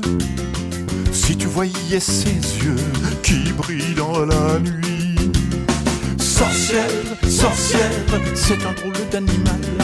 Méchante, méchante. Donc, euh, c'était euh, pour introduire euh, cette petite, ce petit jeu sur les sorcières. Et du coup, qu'est-ce qu'elles font les sorcières? Elles, enfin, non, en vrai, c'est juste que je voulais faire un jeu sur l'astrologie. Et euh, donc, euh, j'ai demandé à tous les gens, euh, du coup, sauf toi, Frédéric, mais j'ai demandé à tous les gens ici de me donner leur date de naissance. Et du coup, euh, le petit jeu que je vous propose, c'est que je vais euh, vous dire euh, ce que j'ai trouvé. Donc, euh, et euh, du coup, vous devrez retrouver de qui ça parle. Genre, Ah, euh, d'accord, on va relier euh, les trucs Les astrologiques. Ce n'est pas un jeu, c'est une humiliation, humiliation publique. Euh, avant toute chose, j'ai une petite question. Qu'est-ce qu'on vient d'écouter? Parce que la voix est piégeante, ce n'est pas Ah Henri oui. Dess, ça j'en suis si, certain. c'est Henri mais- Dess, mais Dess? en fait, je pense que c'est une reprise d'Henri Dess. Oui, parce que ah oui, j'ai pas dit ça. Parce que Henri Dess est devenu Henri Dess, comme la mort, et du coup, il fait du punk et tout. C'est du coup, c'est stylé. Avec le. Oui, bah tiens, ça tombe bien parce que j'en ai parlé dans, dans mon émission euh, mercredi. On en a Allez, diffusé fait la promo. avec euh, un groupe qui. Non, j'ai pas dit que c'est qu'il s'agissait du dessous des radars tous les mercredis entre 23h et minuit. Oh, oh, wait. Et euh, c'est avec le groupe de son fils qui s'appelle The Grand Oui. Gamin, qui auparavant s'appelait Explosion de caca, euh, se dit en passant. Voilà. Belle parenthèse. bon Pour la bail. parenthèse. Euh, donc, euh, donc euh, je vous propose de, de dire, euh, de dire euh, une partie, parce que ça, va être- ça risque d'être un peu chiant sinon. Donc, euh, on va commencer tout de suite. Donc, vous devez trouver qui dans la pièce ou dans l'équipe de Francis euh, De qui qui il sont pas là, de qui il Oui. s'agit. Bon, va- vas-y. ça le saoule déjà, Elias. J'adore, non, mais j'ai dit que j'aimais bien l'astrologie. Alors, il aime bien les afterwork, découvrir une expo, aller boire un verre dans un bar branché. Ce sont ces petits moments volés qui lui conviennent le mieux. Il peut recevoir chez lui, mais le repas doit se dérouler rapidement afin de passer à autre chose. Elias. Oh, c'est Nicolas, Elias. c'est Nicolas Non, moi j'aurais dit Elias aussi. Elias. Je suis jamais allé dans un afterwork, j'étais obligé. exactement. tu fais c'est quoi tous les soirs à pioche Je veux pas qu'après le, après le travail. C'est Elias. C'est Elias On est trop fort. On compte les points ou pas Euh, ouais, du coup, genre, un point pour Nicolas parce que euh, c'est lui C'est qui lui qui l'a dit en premier, ouais. Euh, silencieux, peu enclin à exprimer ses ressentis profonds, il soupire, soupire pour se faire entendre. Il peut rester des heures à contempler on ne sait pas quoi, euh, ce qui fait que certains le perçoivent comme quelqu'un d'inactif et de statique. Du tout. Son imaginaire phénoménal travaille pour lui. C'est le règne de la pensée créatrice. euh, créatrice. Créative Déo. créatrice. Créatrice. Ouais, ça doit être Théo. Non? Parce que j'ai pas dit grand chose aujourd'hui. Non. Non, non, parce qu'il est pas là. Non, toi, moi je disais Déo. Non, ah, c'est oui, pas- c'est- ah c'est- oui, bah, c'est compliqué. C'est moi, pas je- Théo, c'est pas Déo. Pas Théo, c'est pas Déo. C'est. Bah, je sais pas. Je, je crois que c'est moi, je crois que c'est Nicolas à la réalisation. Non, c'est pas. Oui, il reste plus. Célie Ouais. Ah ouais, Ah, Célie. D'accord, en fait, quand tu dis il, c'est pour euh, les deux sexes. C'est pas genre Bah, ici. euh, c'est pas- c'est ce qui a écrit sur le site. euh, je- Donc, on va- pour le futur, on dira toujours il pour Célie, c'est ça? Ouais. Ok. c'est le site qui l'a dit, hein. c'est pas nous. Suivant? Oui Euh, On va faire un peu de en amour. Vierge sale, euh, vierge sage, vierge, vierge sage ou vierge folle, le bélier continue à gambader. Le fixer sur une histoire d'amour est possible à condition de savoir se faire désirer. Rien ne lui plaît autant que ce qui lui échappe. D'aucuns parieront. Putain, c'est dur, c'est dur à dire. D'aucuns parieront qu'une romance avec le bélier ascendant vierge. Ah merde, j'ai dit, du coup j'ai dit le truc. Mais euh, la personne qui sait qu'elle est bélier ne, parle pas. Pas du tout qui est bélier. Je sais même pas les quatrièmes décans du. euh, non. Je croyais que t'aimais l'astrologie. Bah oui, dans Télé Loisirs. Alors? Je sais pas. Qui est vierge sage ou vierge folle? Bah alors, il faut trouver quelqu'un qui est vierge ou quelqu'un qui est bélier C'est quelqu'un qui est bélier. Aucune idée. Je, Je pense que c'est un bélier. Donc pareil, j'en sais je rien. passe mon tour. C'est toi Non, bah, Roman qui, qui, qui est bélier dans cette pièce? Deo Gracias. Ah, c'est toi. Ah ouais. D'accord. Et Donc, t'es une euh, vierge t'es sale. d'accord sur toutes ces petites Ah non, histoires sage. euh, d'amour à Oui, venir oui, après D'accord. moi je- j'attends que vous, vous commentiez pour, sa- pour savoir si c'est vrai ou pas. En fait, c'est seulement vrai quand Mercure passe devant le Soleil. Ah, donc c'est le 11 novembre. c'est le 11 novembre, ça sera vrai. Et bon, on va faire un dernier. Ce natif peut paraître très conventionnel. Il reste parfois dans des situations pour les. Il reste parfois dans des situations pour lesquelles il n'est pas adapté, sans trop vouloir faire de vagues ou changer les choses. Assez philanthrope, il conservera sa liberté d'action, mais calculera sa marge de manœuvre afin de ne blesser personne. Ah, ça, ça c'est moi. Non. Ah merde Toujours pas. Pas. Bah, c'est bien la preuve que l'astrologie, euh, chacun peut y trouver Son euh, compte ou pas. C'est- bonheur. C'était euh. Ouais, un pas peu Nicolas, le but, le but de cette euh, démonstration. Je tiens à rassurer, euh, à rassurer l'ensemble de nos auditeurs, je ne vais pas dans des afterwork ou dans ce type de euh, indécente. Il va pire. Il va à pioche. Ouais. C'est Nico. C'est moi C'est Nico. Ah. sûr. C'est pour ça que je répondais pas. Ah ouais. Ouais, moi je calcule la marge, ouais.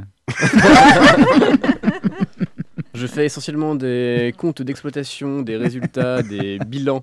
Exactement. Et euh, sinon, euh, bon, je vais pas, euh, sinon on va trop dépasser, mais je vais pas aller là-dedans. Mais j'avais, j'avais euh, préparé un quiz sur les pierres, parce qu'en en gros les sorcières elles utilisent des pierres aussi. Ah oui, des pour, cailloux. euh, des cailloux.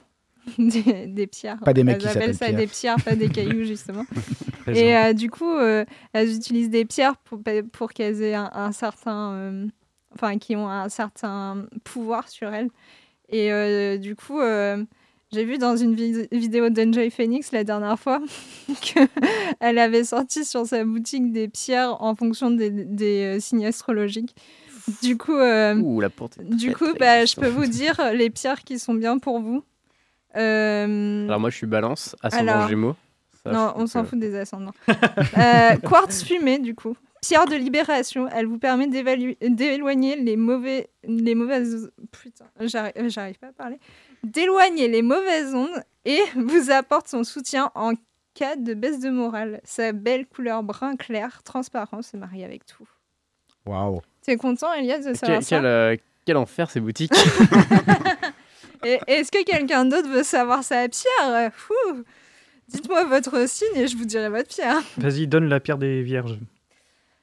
Pierre d'amour au rose tendre. Elle offre réconfort pierre? et douceur. C'est le quartz rose.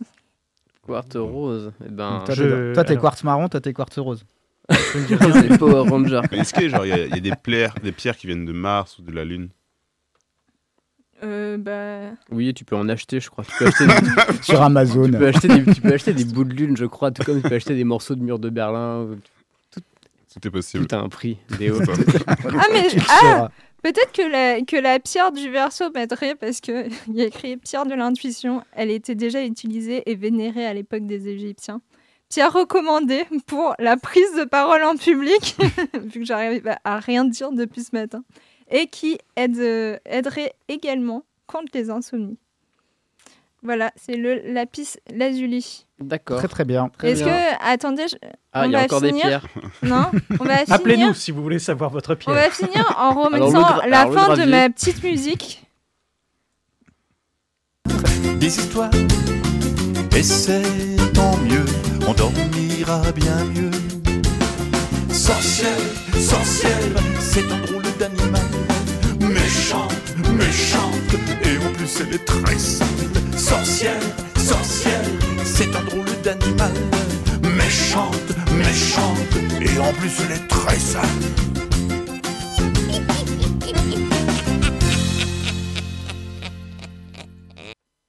T'es sûr qu'il fait du death metal, Henri Dess j'ai pas, mais j'ai cherché si euh, il l'avait fait celle-ci en death metal, mais non. Euh, bah du coup, maintenant qu'on a eu notre petite pause, rigoler. j'espère que vous étiez content de- quand même Ah. d'apprendre tout ça, Ouais. que vous allez acheter des pierres, Des et tout. cailloux. Non, en vrai, on, on se fout, de, euh, enfin, du- euh, on, on se fiche des, de, ces trucs de pierre et tout, mais si ça fait du bien aux gens, on continue. Oui, bah oui, Oui, en, oui, en soi, oui. euh, Enfin, si vous y croyez, en fait, Ça fait de mal à personne. Voilà. Sauf au portefeuille. C'est le leur. Bah, après. franchement, lire l'horoscope, ça coûte pas trop cher. Les voyantes, peut-être. C'est vrai. Et du coup, allons dans le dur là. Trêve. On attend ça depuis tout à l'heure. Trêve de quoi? Trêve de galéjade. Oh, oh, professeur. Alors, professeur Blanc, Oui, très, oui, qu'avez-vous à nous cher raconter confrère. Alors moi, je vais aussi vous parler de, de- donc de, de- d'astronomie, d'astrophysique. euh, euh, voilà, Nous- comme le disait Roman en début d'émission, euh, quand on a préparé cette émission, cette émission autour d'une, d'une réunion euh, ô, co- ô combien sérieuse, euh, on a évoqué un peu tous les sujets, tous les domaines qui, euh, enfin, ou en tout cas l'astronomie, euh, les sujets qui nous faisaient penser euh, à l'astronomie. Euh, moi, j'avais évoqué euh, une théorie, la théorie des multivers, euh, qui est aussi associée à la théorie des cordes. Donc, ça va être un petit peu, un petit peu lourd peut-être, mais euh, ce que je vous conseille, si, vous nous écoutez, c'est de, de, de prendre ça un peu comme une histoire. de prendre un cahier. Ouais, vous notez, je vais vous Voilà. interroger à la fin. Donc voilà, moi, je, je voulais vous parler d'univers, de multivers, de ces, de ces théories. Euh, L'univers, par définition, en fait, c'est euh, l'ensemble de tout ce qui existe. Mais dans, dans, dans le, dans le conscient collectif, euh, il y, il y a- il y a une notion d'unicité, c'est-à-dire que, que, que chaque chose est unique. Chaque, chaque personne, chaque, chaque œuvre d'art, chaque, chaque chose est unique. Chaque pierre. Chaque pierre est, est unique. La théorie de- de- des- des multivers, en fait, elle, elle- elle contredit un peu ça. Elle, elle, euh, elle suggère qu'il existe d'autres univers, d'autres univers qui naissent en permanence, au-delà du nôtre. Euh, ça, va même, ça va même plus loin. Il existe une quantité infinie d'univers. Alors c'est un peu difficile à, interpréter et à assimiler, car si- s'il existe une infinité d'univers, bah, il pourrait exister des doubles de chacun d'entre nous, à une petite différence près. Euh, par exemple, il pourrait exister d'autres planètes Terre, mais avec des anneaux de Saturne autour. Euh, il pourrait exister des univers euh, sans matière. En fait, tout pourrait exister en un nombre infini de fois. Alors, est-ce que c'est de la science, de la métaphysique, de la philosophie, de la religion? Bah, Les scientifiques, ils se posent pas trop cette question, mais ils essayent de garder leur esprit suffisamment alerte et ouvert pour ne pas passer à côté d'une éventuelle découverte. Pour rappel, les, philosophes comme Galilée et Copernic, bah, ils ont quand même eu un, sacré, une sacrée largesse d'esprit pour imaginer une Terre ronde qui tourne autour du Soleil. C'était pas du tout euh, la- la notion répandue à l'époque. Et euh, peut-être que c'est pareil en fait pour la théorie des multivers. Alors, l'origine de cette théorie, l'origine, c'est un questionnement à la base sur le Big Bang. Le Big Bang, l'explosion qui, euh, il y a 14-15 milliards d'années, a, expulsé toute la matière pour former l'univers. Mais certains scientifiques euh, se demandent en fait ce qui a généré le Big Bang, ce qu'il y avait avant, d'où vient cette force. Euh, Alan Guth et Henry Tye du MIT ont, ainsi posé les, bases de la théorie des multivers. Lorsqu'ils faisaient des recherches sur le, taux d'expansion de l'univers, car euh, c'est une théorie admise dans notre société, euh, dans notre société actuelle, hein, le Big Bang, il n'y avait rien, et- c'est devenu tout, ça, et ça grandit. Et ben, ils sont arrivés à la conclusion qu'il aurait existé une, euh, une gravité inverse qui permettrait l'expansion de l'univers. En fait, c'est-à-dire que la force de la gravité, c'est ce qui attire et qui, qui nous attire vers le centre. Bah là, ce serait en fait une force inverse qui expulserait la matière. Mais ça aurait été genre une force extrêmement puissante, capable de transformer une, portion d'espace grosse comme une molécule en une galaxie comme la Voie lactée en l'espace d'une fraction de seconde. Euh, puis, il viendrait une expansion plus lente, puis un refroidissement, et ce qui permettrait la formation d'étoiles, de planètes. Donc ça, c'est la théorie du Big Bang. Alors cette courte phase d'expansion intense est alors appelée inflation, selon Gauss, et serait alors le bang du Big Bang. Et cette idée, elle est alors très bien accueilli auprès de la communauté scientifique. Il y a eu des conférences, des cours, etc. Ce qui plaît en fait dans cette théorie de l'inflation, c'est qu'elle est vérifiable par des observations. Les scientifiques ont réussi à détecter une énergie résiduelle un peu partout dans l'univers, appelée le fond diffus cosmologique. Et ils ont réussi à dresser une sorte de carte de l'univers avec des zones plus chaudes que d'autres. En, en 89, la NASA lance un satellite COB et un deuxième satellite euh, WMAP en 2001. Et ces instruments permettent la mesure de ce rayonnement diffus et les variations de température observées. Et ça colle, c'est cohérent avec cette théorie. Donc la conviction est encore plus grande sur la théorie inflationnaire. Un peu plus tard, Andrei Linde et Alex Vilenkin, c'est des physiciens russes, ont également travaillé sur cette théorie. Euh, et Vilenkin s'est demandé ce qu'il se passerait alors si cette inflation prenait fin. Et en poursuivant euh, ses recherches dans ce sens, il est arrivé à la conclusion que l'inflation ralentissait, voire prenait fin, mais pas de manière homogène selon les zones de l'espace. Que la, physique d'inflation ne finissait pas partout, la phase d'inflation ne finissait pas partout en même temps, mais qu'il existait actuellement des régions de l'espace où elle se poursuivait. Mais dans ce scénario, bah, le Big Bang ne serait pas un événement unique.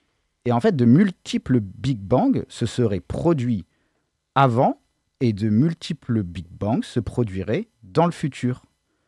Et ceci aurait pour conséquence la formation de plusieurs univers. Euh, Linde et Vilenkin arrivent ainsi à la théorie d'un multivers en perpétuelle expansion. Alors ils défendent l'idée que cette inflation ne puisse jamais s'achever et que ce gonflement pouvait se reproduire encore et encore, générant univers après univers. Ce concept a été baptisé inflation éternelle. Et ainsi, l'énergie pourrait générer une multitude d'univers de manière infinie, d'où la notion de multivers. Alors, le problème avec cette théorie, c'est qu'elle est difficilement vérifiable par les observations.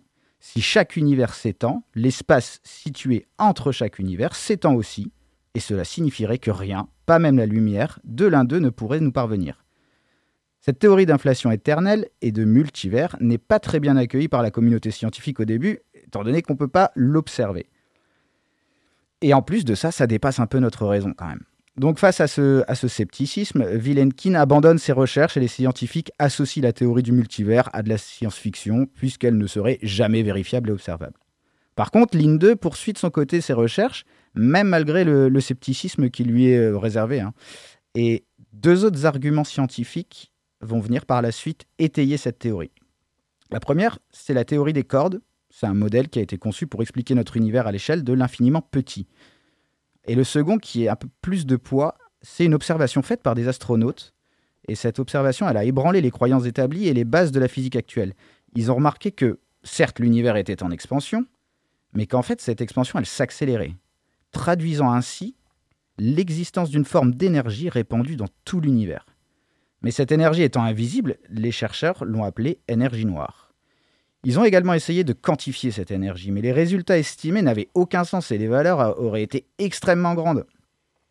Et les scientifiques se sont acharnés pendant plus de dix ans à fournir des explications à ces, estimations, pardon, sans succès. Toutefois, ils se sont accordés à dire que cette estimation serait bien plus plausible si notre univers faisait partie d'un multivers. C'est vrai qu'il n'est pas évident d'admettre que le vide contient de l'énergie. Mais si on s'intéresse et si on observe la physique moléculaire et atomique, la mécanique quantique, il existe une très forte activité à cette échelle. Et cette activité, en fait, elle pourrait produire une forme d'énergie à l'échelle spatiale. Donc les chercheurs se sont basés sur cette activité atomique pour quantifier de manière plus précise et sont arrivés à un résultat proche de zéro. Donc ça a été un choc parce qu'en fait, à la base, ils croyaient que ça allait être un chiffre démesurément grand, mais ils se sont rendus compte qu'ils s'étaient complètement plantés. Et cette erreur, en fait, elle pose pas qu'un problème académique, parce que la valeur exacte de cette force de répulsion, si faible soit-elle, hein, on parle de 0,00, il y a 122 zéros avant un 1. Donc c'est- extrêmement faible, ça tend vers zéro. Mais ça pourrait avoir des conséquences en fait bien plus remarquables si on ne supprimait ne serait-ce que deux ou trois zéros. Ça impliquerait une expansion si grande que aucune étoile, aucune planète ne pourrait se former, et donc qu'on n'existerait même pas. Et en fait, on est là. Donc euh, c'est bien qu'il y a cette énergie qui existe et qui est très très faible et qui a une valeur très précise.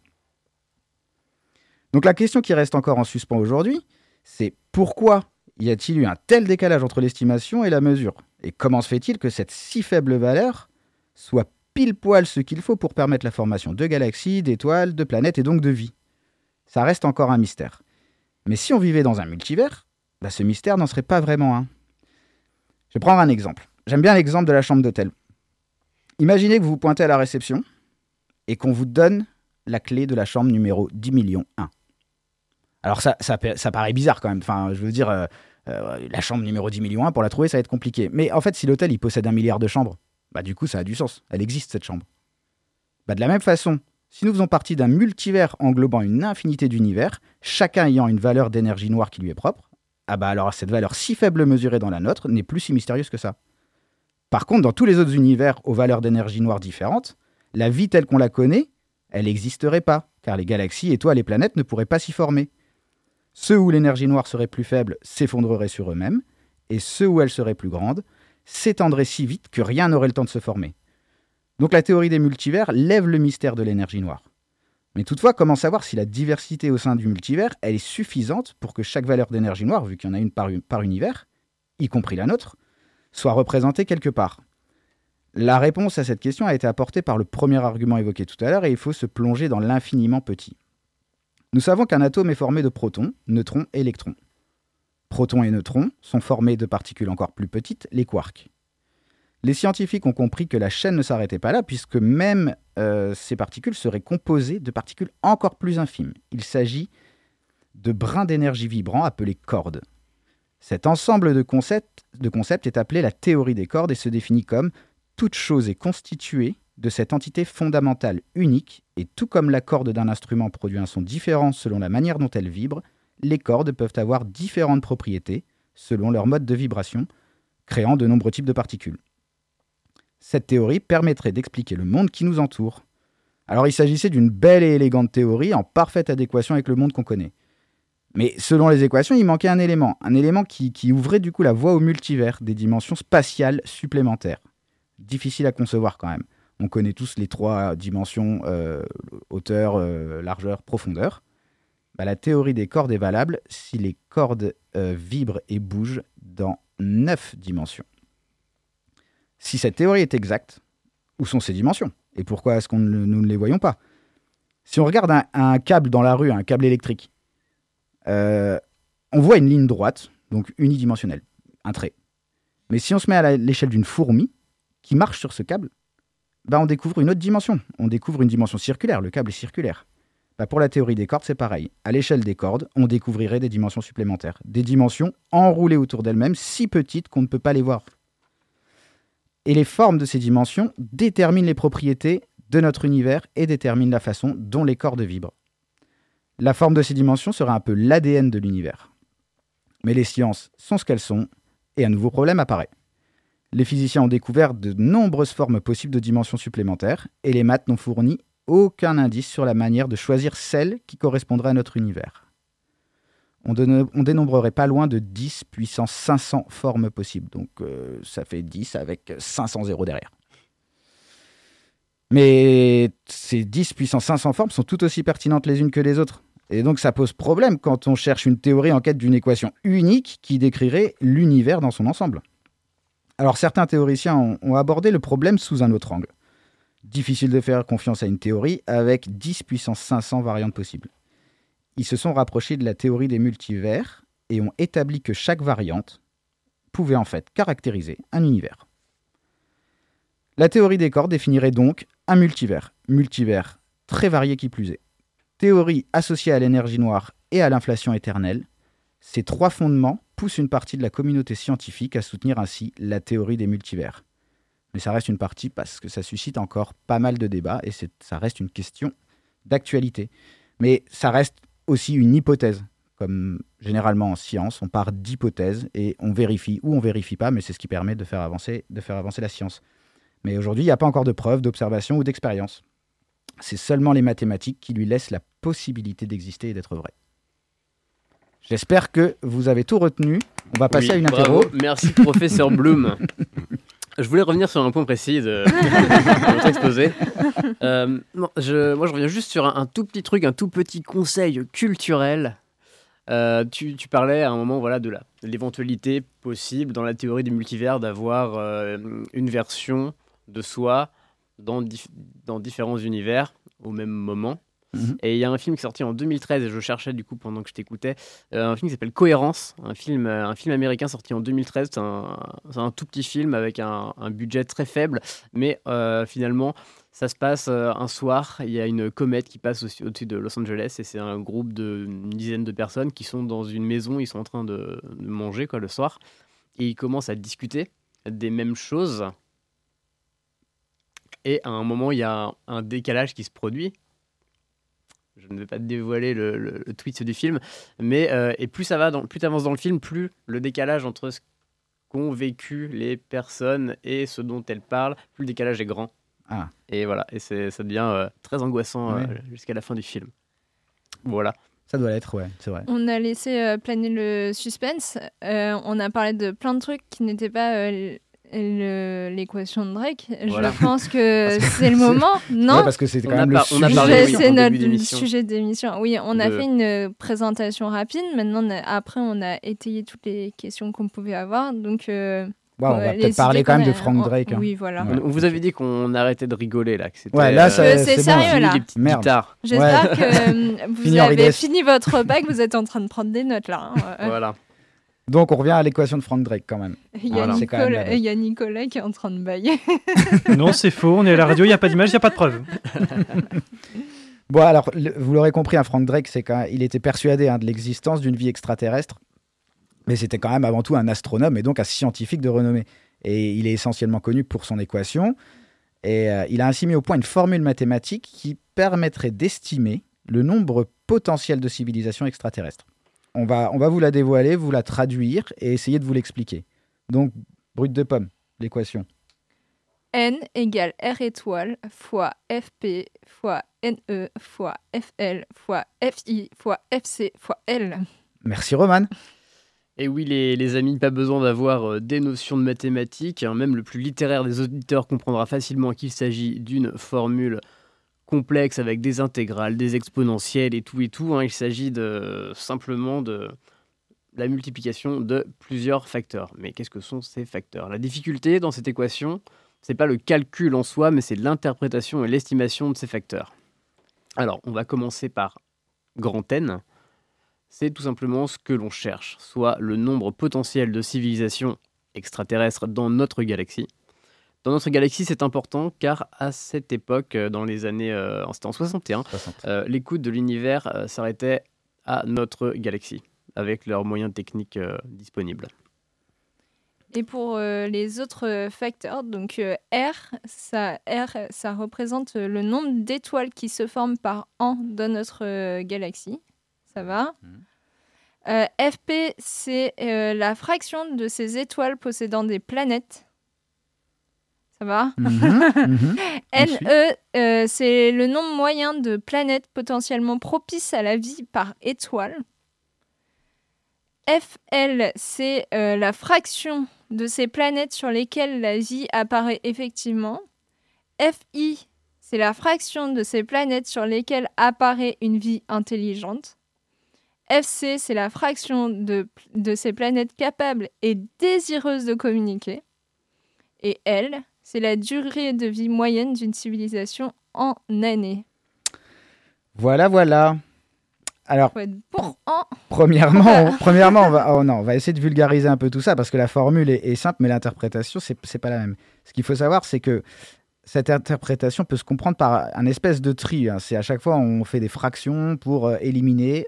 Le but, en fait, c'est d'éliminer des planètes pour voir combien de planètes pourraient abriter une vie extraterrestre, intelligente, désireuse de communiquer.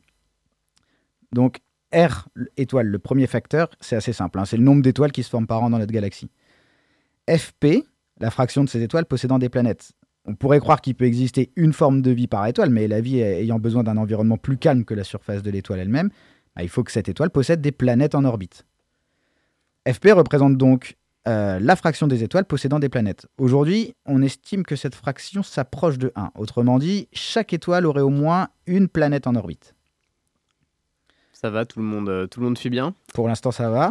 On va continuer. On a donc ensuite NE qui est le nombre moyen de planètes potentiellement propices à la vie par étoile. Donc c'est pas parce qu'il existe une planète en orbite autour d'une étoile euh, qu'elle rassemble les conditions nécessaires à la formation de la vie. Par exemple, dans notre système solaire à nous, huit planètes sont en orbite autour du Soleil. Pourtant, on estime qu'une seule planète, la Terre, voire deux potentiellement, Mars, euh, permettrait le développement de la vie. C'est-à-dire que, d'une manière généralisée, une planète située à une distance suffisante de son étoile pour atteindre une température idéale. À ce stade de l'équation, on obtient un nombre de planètes potentiellement habitables dans notre galaxie et uniquement dans la nôtre. La question qui se pose naturellement par la suite est la suivante. Est-ce qu'une planète potentiellement habitable permet forcément le développement de la vie? Sur Terre, ça a été le cas. Mais on ne peut pas le généraliser à toutes les planètes de la galaxie. Drake introduit donc une quatrième fraction. Accrochez-vous parce que ça se corse. On n'a jamais pu prouver que si une planète était potentiellement habitable, la vie s'y développerait. Mais, mais ne sommes-nous pas... Est-ce qu'on n'est pas une preuve nous-mêmes que c'est possible? Cette, cette euh, fraction est donc très variable. Elle pourrait être de 100%, mais elle peut être aussi de 0. Bah non, elle peut pas être de 0. Sinon, on n'existerait ah oui, oui, pas. c'est ça. Mm, Il faut donc, il faut cependant introduire euh, cette variable essentielle qui représente la proportion de planètes sur lesquelles la vie apparaît effectivement. Alors, C'est l'heure de l'interro. Mais le but de Frank Drake, c'était toutefois pas d'estimer le nombre de vies extraterrestres, mais le nombre de vies extraterrestres intelligentes. Il a ainsi ajouté encore une fraction à son équation, représentant la proportion de ces planètes hébergeant une forme de vie intelligente. Alors oui, intelligente, c'est pas évident à définir.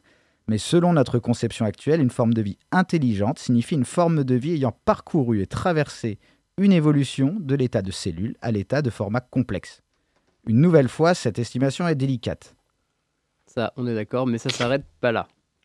Frank Drake, il a poussé euh, l'idée un petit peu plus loin. Il a introduit une nouvelle variable, car son but, c'était pas d'estimer uniquement un nombre de vies et potentiellement intelligentes, mais surtout un nombre de vies potentiellement intelligentes capables de communiquer avec, euh, nous, par exemple. Enfin, il a ajouté un dernier paramètre. Il a voulu intégrer la durée de vie moyenne d'une civilisation. Donc, c'est vrai qu'une civilisation peut apparaître euh, aussi rapidement qu'elle euh, qu'elle disparaît. Au final, ça fait beaucoup de fractions, de variables. Prenons les chiffres que Drake a estimés lorsqu'il a mis au point cette équation. Ça sera peut-être plus parlant. Alors, Drake, en, euh, en 1961, il a mesuré 10 étoiles en formation par an. Il a estimé qu'une étoile sur deux possédait une ou des planètes en orbite, donc une fraction de 0,5. Il a ensuite estimé à 2 le, nom- le- le nombre moyen de planètes propices à la vie par étoile. Il a estimé que sur chaque planète où la vie était propice, la vie apparaissait. Donc FL était estimé à 1. L'évolution était suffisante selon lui sur 1% de ces planètes. Et de même, sur 1% de ces planètes, une forme de vie intelligente serait capable de communiquer. Il a ensuite estimé la durée de vie d'une civilisation à 10 000 ans. Vous n'avez pas tous vos calculatrices, mais si on multiplie tout ça, on arrive à 10. 10 civilisations intelligentes capables de communiquer dans notre galaxie. Mais le but de Frank Drake n'était pas de donner un résultat à son équation. Les variables étaient bien trop délicates à estimer.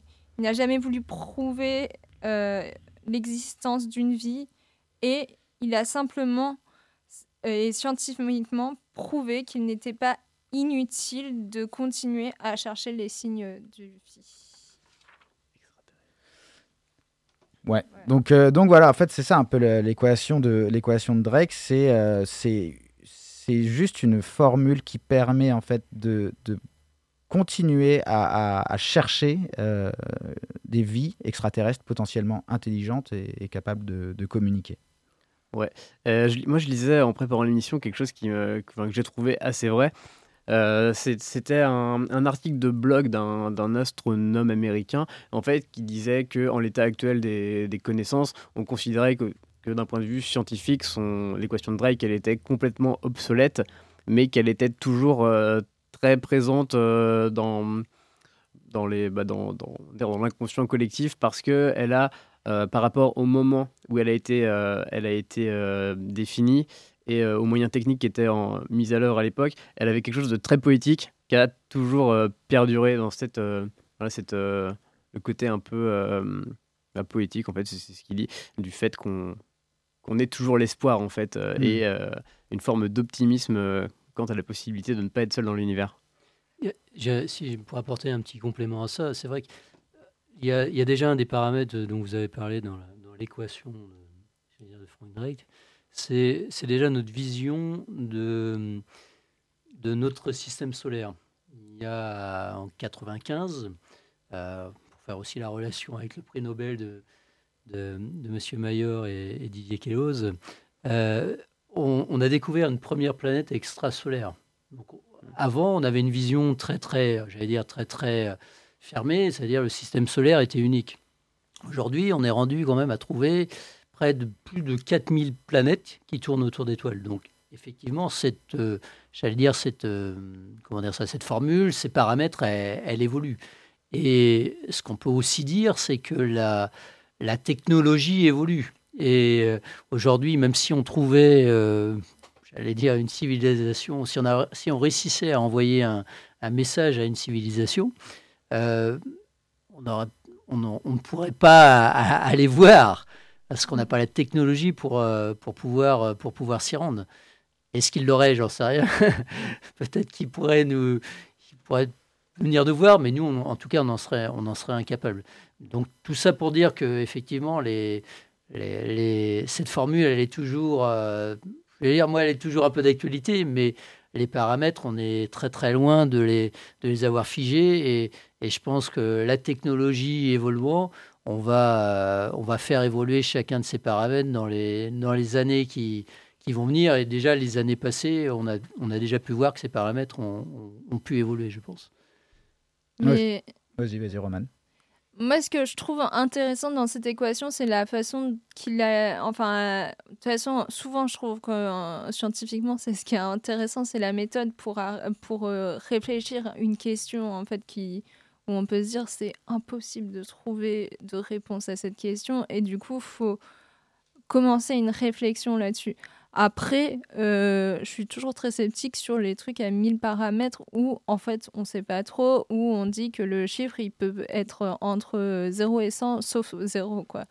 Mais, euh, mais du coup, c'est quand même... Ouais, en fait, c'est ça qui est assez délicat avec cette équation, c'est que en plus en 1961, c'est que pour chaque paramètre, il y avait une un nombre de, de, de, valeurs possibles pour, euh, pour les, notamment les derniers paramètres. hein, c'est euh, euh, savoir si vraiment il y a une planète qui pourrait héberger la vie, mais une planète qui peut héberger la vie, va-t-elle le faire effectivement? Enfin, c'est c'est- des variables qui sont très grandes. Alors, comme tu le disais, Frédéric, c'est vrai que maintenant, avec les, les observations actuelles qui sont un peu plus poussées, etc., on arrive un peu, je pense, à, à réduire le nombre de possibilités de ces variables et à peut-être à, à définir de manière un peu plus exacte le nombre Oui, de mais planètes. on n'est pas, je pense qu'on n'est pas rendu au bout. Ouais. Et, Oh et- et effectivement, on est, on est encore très très loin de, de comprendre comment la, la vie euh, apparaît, que- sous, sous quel mode. Et il y a encore beaucoup d'interrogations derrière toutes ces équations. Et, et euh, je pense qu'on a, on a encore beaucoup de choses à découvrir. Mais peut-être qu'un jour, on arrivera à, à trouver une civilisation et puis à confirmer cette, euh, cette équation. Mais c'est vrai que c'est, ça reste des probabilités. Oui. Et les probabilités, voilà, c'est ce qui, on, on sait- on les fera évoluer en fonction de ce qu'on découvrira. Et comme toute probabilité, ça peut être un résultat nul. Mm. Rappelons-le. Aussi. Ce que je trouve intéressant aussi, c'est que. Enfin, je trouve intéressant de parler de ça et d'astronomie.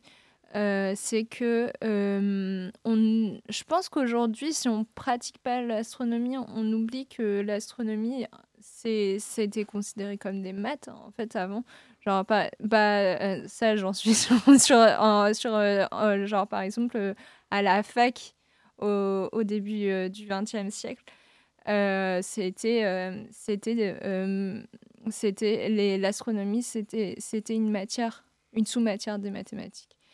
Euh, et euh, et du coup je trouve ça intéressant de redire que c'est des maths aussi enfin que que l'astronomie c'est des maths et pas que justement de l'observation qui est même si c'est ce dont vous parlez, mais c'est pas que de l'observation en fait. C'est il y, a autre chose derrière. Ah, la- L'astronomie, c'est vaste. hein, je dirais, on peut, euh, on peut de- derrière, derrière l'astronomie, on peut mettre tout un tas de sciences. Il y a de la physique, euh, j'allais dire, il y a l'ex- l'exobiologie euh, Ouais, qui, qui n'existait pas il y a, peut-être 20, 20, 30 ans. Euh, il, y a, il y a tout un tas de paramètres. Les, j'allais dire, les mathématiques sont, sont- servent aussi l'astronomie. Moi, je le verrais plutôt dans l'autre sens. Mais euh, voilà, euh, j'allais dire, qu'est-ce qu'est-ce que. Il y a toujours un y a toujours des, théories. Voilà, on, émet des théories euh, en fonction des observations. Les observations le contredisent ou, au contraire le confirment. Et c'est en fonction de ces observations bah, qu'on va poser peut-être des nouvelles théories. Et, au fur et à mesure, la science se construit et avance.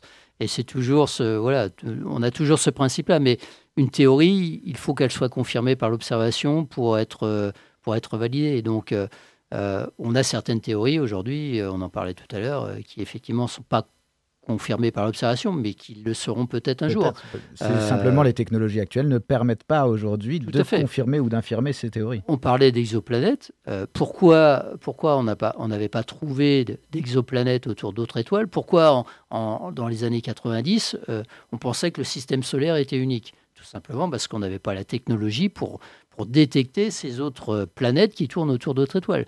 Mais maintenant, avec la technologie aidant, bah, on s'aperçoit qu'on n'est pas unique, que notre système solaire, le modèle de notre système solaire, il n'est pas unique non plus, euh, qu'on a des, des grosses étoiles proches de, proches de- du moins des grosses planètes proches de- d'étoiles, alors que notre système solaire, les grosses planètes sont plutôt euh, loin de, De loin l'étoile. Donc euh, voilà, on est en train de, on est en train de remettre en question toute la formation des systèmes solaires et, et, et derrière notre, notre, notre vision du monde. Mais ça, c'est la science et, et la, la science avance tous les jours. On va, bah merci. Euh, on va clôturer le sujet et Ouais. on va juste écouter une. On, On va va- juste. non, on va pas écouter de musique tout de suite. Si, on va écouter une musique tout de suite. Ok, d'accord. C'est l'animatrice qui décide, bon sang. Je suis aussi animateur.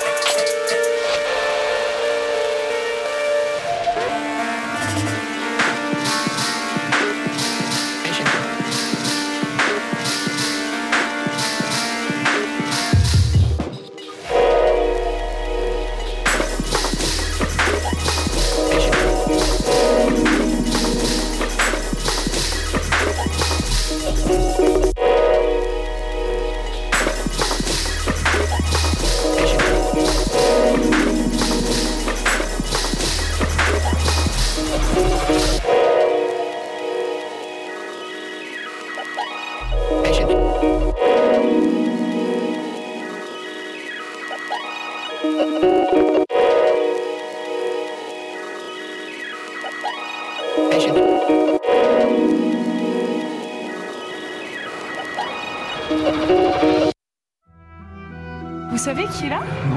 C'est Francis. C'est vrai? C'est pas possible Non, vous plaisantez Attendez, j'y vais alors. C'est quand même assez extraordinaire. Vous écoutez Francis sur Prune 92 FM. Et tout de suite, euh, le journal des Francis.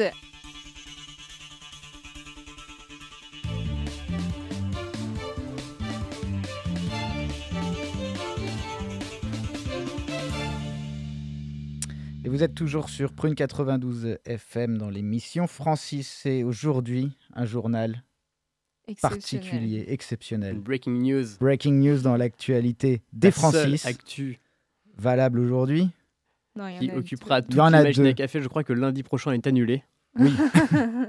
en tout cas dans la région. Car nous avons, attention, des nouvelles de Xavier, Dupont de Ligonnès. Euh, tadada, Zazou pour on les n'est intimes. Pas sûr, on n'est pas sûr. C'est comme les équations très complexes. Il faut d'abord ne pas s'enflammer. Il faut rester les pieds sur terre et bien comprendre tous les paramètres. on aurait arrêté Xavier à l'aéroport. Ah là. À Glasgow. De, Glasgow de Glasgow. Euh, L'affaire du siècle. Enfin, Oui, quand même. c'est L'affaire du Ah oui, siècle. quand ouais. même. Après 8 ans de cavale. Bon, on va l'appeler Francis pour l'occasion. Francis Dupont de Ligonnès. On a retrouvé Francis. Donc voilà, première, Voilà. euh, première info exclusive. Une deuxième info peut-être Oui, on a l'exclusivité. il y a- il y a- Ouais. voilà. Personne n'en avait parlé. Personne n'en a parlé. Personne n'en avait parlé. personne. Personne n'en avait parlé. Et la seconde info Allez, une deuxième info.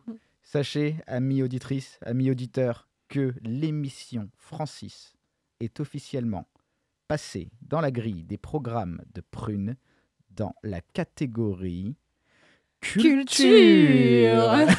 C'est pour ça qu'on vous a fait une émission Culture, connaissance, culture. bravo, on peut Voilà, on peut s'applaudir. Merci, merci. Voilà, c'est la fin C'est la du fin du journal. Le point culture euh, maintenant et nous recevions Frédéric qui est président de la Société d'astronomie de Nantes. Et euh, Frédéric, tu pourrais nous parler un petit peu bah, de l'actualité, qu'est-ce qui va se passer dans un futur très proche pour euh, la SAN? Bah, Il y, a- déjà un, bel événement dont je vous ai parlé un peu tout à l'heure, le 11 novembre prochain. Il y a une, très belle observation. Alors, c'est un événement rare euh, parce que voir passer une des deux planètes, euh, Mercure et Vénus, euh, devant le Soleil, c'est un événement qui ne se reproduit pas, tous les ans. La dernière avait lieu en 2016, mais celle d'avant avait lieu en 2003. Et, là, donc, on en a une en 2019 et il faudra attendre le 2030 pour, pour revoir un tel phénomène. Donc, si vous avez jamais vu une planète passer devant le Soleil, euh, nous vous invitons le 11 novembre à partir de, de 13h à venir au parc du Grand Blotreau et à venir observer ce phénomène avec nous. Est-ce qu'il y a besoin d'avoir du matériel spécifique quand on vient euh, Des protections, je pense quand Alors, même. on sera équipé, euh, vous pouvez venir voilà, les, mains, les mains vides. On sera équipé, bien sûr, de télescopes avec les protections euh, nécessaires, euh, les filtres nécessaires pour euh, observer le Soleil en toute sécurité. Ne regardez pas le soleil avec une lunette astronomique. Ça, il euh, faut, il faut le rappeler, même, même sans parler d'une lunette astronomique, ne regardez pas le soleil à l'œil nu euh, euh, directement, c'est dangereux pour, dangereux pour l'œil et, et encore plus dans un instrument, voire des jumelles. euh, euh, vous pouvez devenir aveugle euh, très rapidement et, et ne rien sentir. Donc, euh, c'est un peu le problème de l'œil, c'est que même si, j'allais dire, il brûle, vous ne sentez pas la douleur, mais vous allez le voir, vous allez le ressentir après. Donc, attention, à, attention à ça sur, j'allais dire, sur la, sur l'observation du soleil. Et puis, bien sûr, bah voilà, venez, outre, j'allais dire, l'actualité de l'association, euh, venez nous voir directement à nos locaux tous les vendredis soirs à partir de 20h30. Donc, on est deux boulevards Jean Moulin. Vous avez toutes les, toutes les hum, coordonnées euh, pour nous trouver, euh, j'allais dire, sur notre site internet, san.asso.fr. Donc, vous retrouverez toute, toute notre actualité, tout notre agenda. Et il y a encore beaucoup de choses à observer ou à comprendre au niveau astronomie. Donc, n'hésitez pas à, venir nous voir, à venir échanger avec nous ou à participer à, nos- événements, que ce soit les ciels de Nantes, euh, nos conférences. Il y a tous les thèmes qu'on a pu aborder aujourd'hui. euh, il y en aura quelques-uns euh, quelques-uns qui seront abordés lors de nos prochaines conférences. On a parlé du, du fonds cosmologique. de la matière noire. Tout ça, c'est des grandes questions. On parlera aussi sur des sujets un peu plus grand public, des, des missions Apollo. On est, cette année, c'est les 50, euh, le cinquantenaire de, de l'homme sur la Lune. Donc voilà, il y aura tout un, il y a tout un tas de sujets euh, intéressants à, à- à aborder au niveau astronomie. Donc n'hésitez pas à venir, euh, à venir nous voir ou à participer à un des événements qu'on organise. Merci. Bah, merci Bah, beaucoup. merci. Donc, euh, c'est la fin de notre première émission de la saison 3. C'est vrai. Notre première émission, euh, c'est euh, lancé culturelle. De notre nouvelle émission oui. culturelle, Eh la oui, nouvelle eh oui. émission culturelle de Prune, euh, dans les nouveaux studios de Prune. Euh, Que de bah, nouveautés. On se retrouve le mois prochain. On Le fait pas de prochain. recommandations? Bah, il est 14h05. Ah bah Frédéric nous disait que c'était le cinquantenaire de l'homme sur la Lune, c'est aussi le cinquantenaire de Space Oddity de David Bowie. Écoutez-le, réécoutez-le. Voilà. Moi, je vous fais une petite recommandation demain à 15h.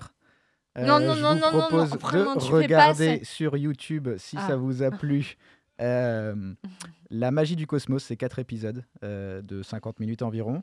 Et euh, si ça parle de notamment les multivers, il y a aussi un épisode sur le temps qui est très très très intéressant. C'est Arte ou c'est pas Arte? Arte. Ah mais c'est il y a aussi une autre une autre euh, série de documentaires en 13 parties avec euh, Ah, l'Odyssée du- avec l'Odyssée l'Odyssée du du cosmos, cosmos. avec euh, Neil deGrasse Tyson. ouais, elle est pas mal aussi, ouais. celle-là. J'ai pas commencé encore mais je pense que je vais me lancer là-dedans. Roman, une recommandation? J'ai failli le tuer. il l'a fait exprès. Moi, je sais pourquoi. Euh, et euh, du coup, euh, bah non, euh, je sais pas ce que c'est ma, ma recommandation. J'ai pas de recommandation, mais j'ai écouté le dernier Foodcast, c'était vachement bien. j'ai regardé- écouté ça ce matin. Voilà. Euh, Déo, Déo. euh, tu veux dire quelque chose euh, Oui, j'ai une recommandation. Tu veux nous c'est- engueuler C'est Roman pour ta non-recommandation. Euh, donc, euh, ce serait une, une série de BD par l'auteur Léo, tout simplement Léo, sur les mondes d'Aldébaran. Ah oui. Euh, C'est euh, une très belle BD qui, qui parle euh, de, de planètes euh, hors de notre système solaire, bien sûr, euh, qui seraient habitées par des hommes au 22e siècle. Et c'est une science-fiction pour moi qui est euh, assez belle parce que c'est pas basé sur euh, des grandes explosions, il n'y a pas de, de batailles c'est incroyables. poétique, je trouve, Ouais, et euh, c'est très poétique. euh, Les dessins peuvent surprendre à la Ouais. première page, mais on s'y fait très vite, je trouve. Oui. Et bien donc aimé euh, c'est euh, c'est plusieurs cycles en fait. Donc il y a- il y, a beaucoup de lectures en vue. voilà. D'accord. Est-ce que Déo, on pourra te retrouver avec nous le mois prochain dans l'émission qui vient au mois de novembre? D'accord. Faut qu'on se trouve une dispo. Euh, bah, Nico, là Alors, par rapport au thème de l'émission, je n'ai pas de recommandation particulière. Par contre, je ne peux que vous recommander l'écoute de euh, l'album euh, Henri Dess et End the Grand Gamin, euh, qui est un album live euh, qui est absolument euh, fantastique à écouter. Parce que ça a beau être des chansons pour enfants, et bien avec le, le côté euh, gringe, grind, punk euh, et tout ce que vous voulez, c'est un pur régal d'écouter des chansons pour enfants. Bah, merci d'ailleurs, euh, Nicolas. Ton émission, peut-être? Ah oui, bah écoutez, le dessous des radars euh, entre 23h et minuit tous les mercredis, dans lequel nous, chaque euh, semaine, nous développons un thème. Là, cette semaine, c'était les côtés, euh, les faces cachées des artistes, et d'où le, justement euh, Henri, euh, Henri Death Metal. Et bah, je crois que j'ai tout dit. Les podcasts sont sur le www.prune.net. Ok, comme les radars. podcasts de Francis qui sont aussi sur Encore. Plâtre. Et sur Plâtre. Mhm. Ils sont partout en fait. Tapez Francis Prune et vous, aurez tout. Voilà. Joyeux bon, samedi. Joyeux Voilà, samedi. voilà, voilà. À, Bon à bientôt. Moi, j'ai les crocs. Adieu. Ouais, c'est l'heure d'aller manger. Ouais. Au On mois passe, euh, prochain. on repasse en playlist sur Prune pour un peu de musique. Exactement. Retour des émissions à 19h, je crois. En début de soirée, ouais. Ouais. Ouais. À bientôt.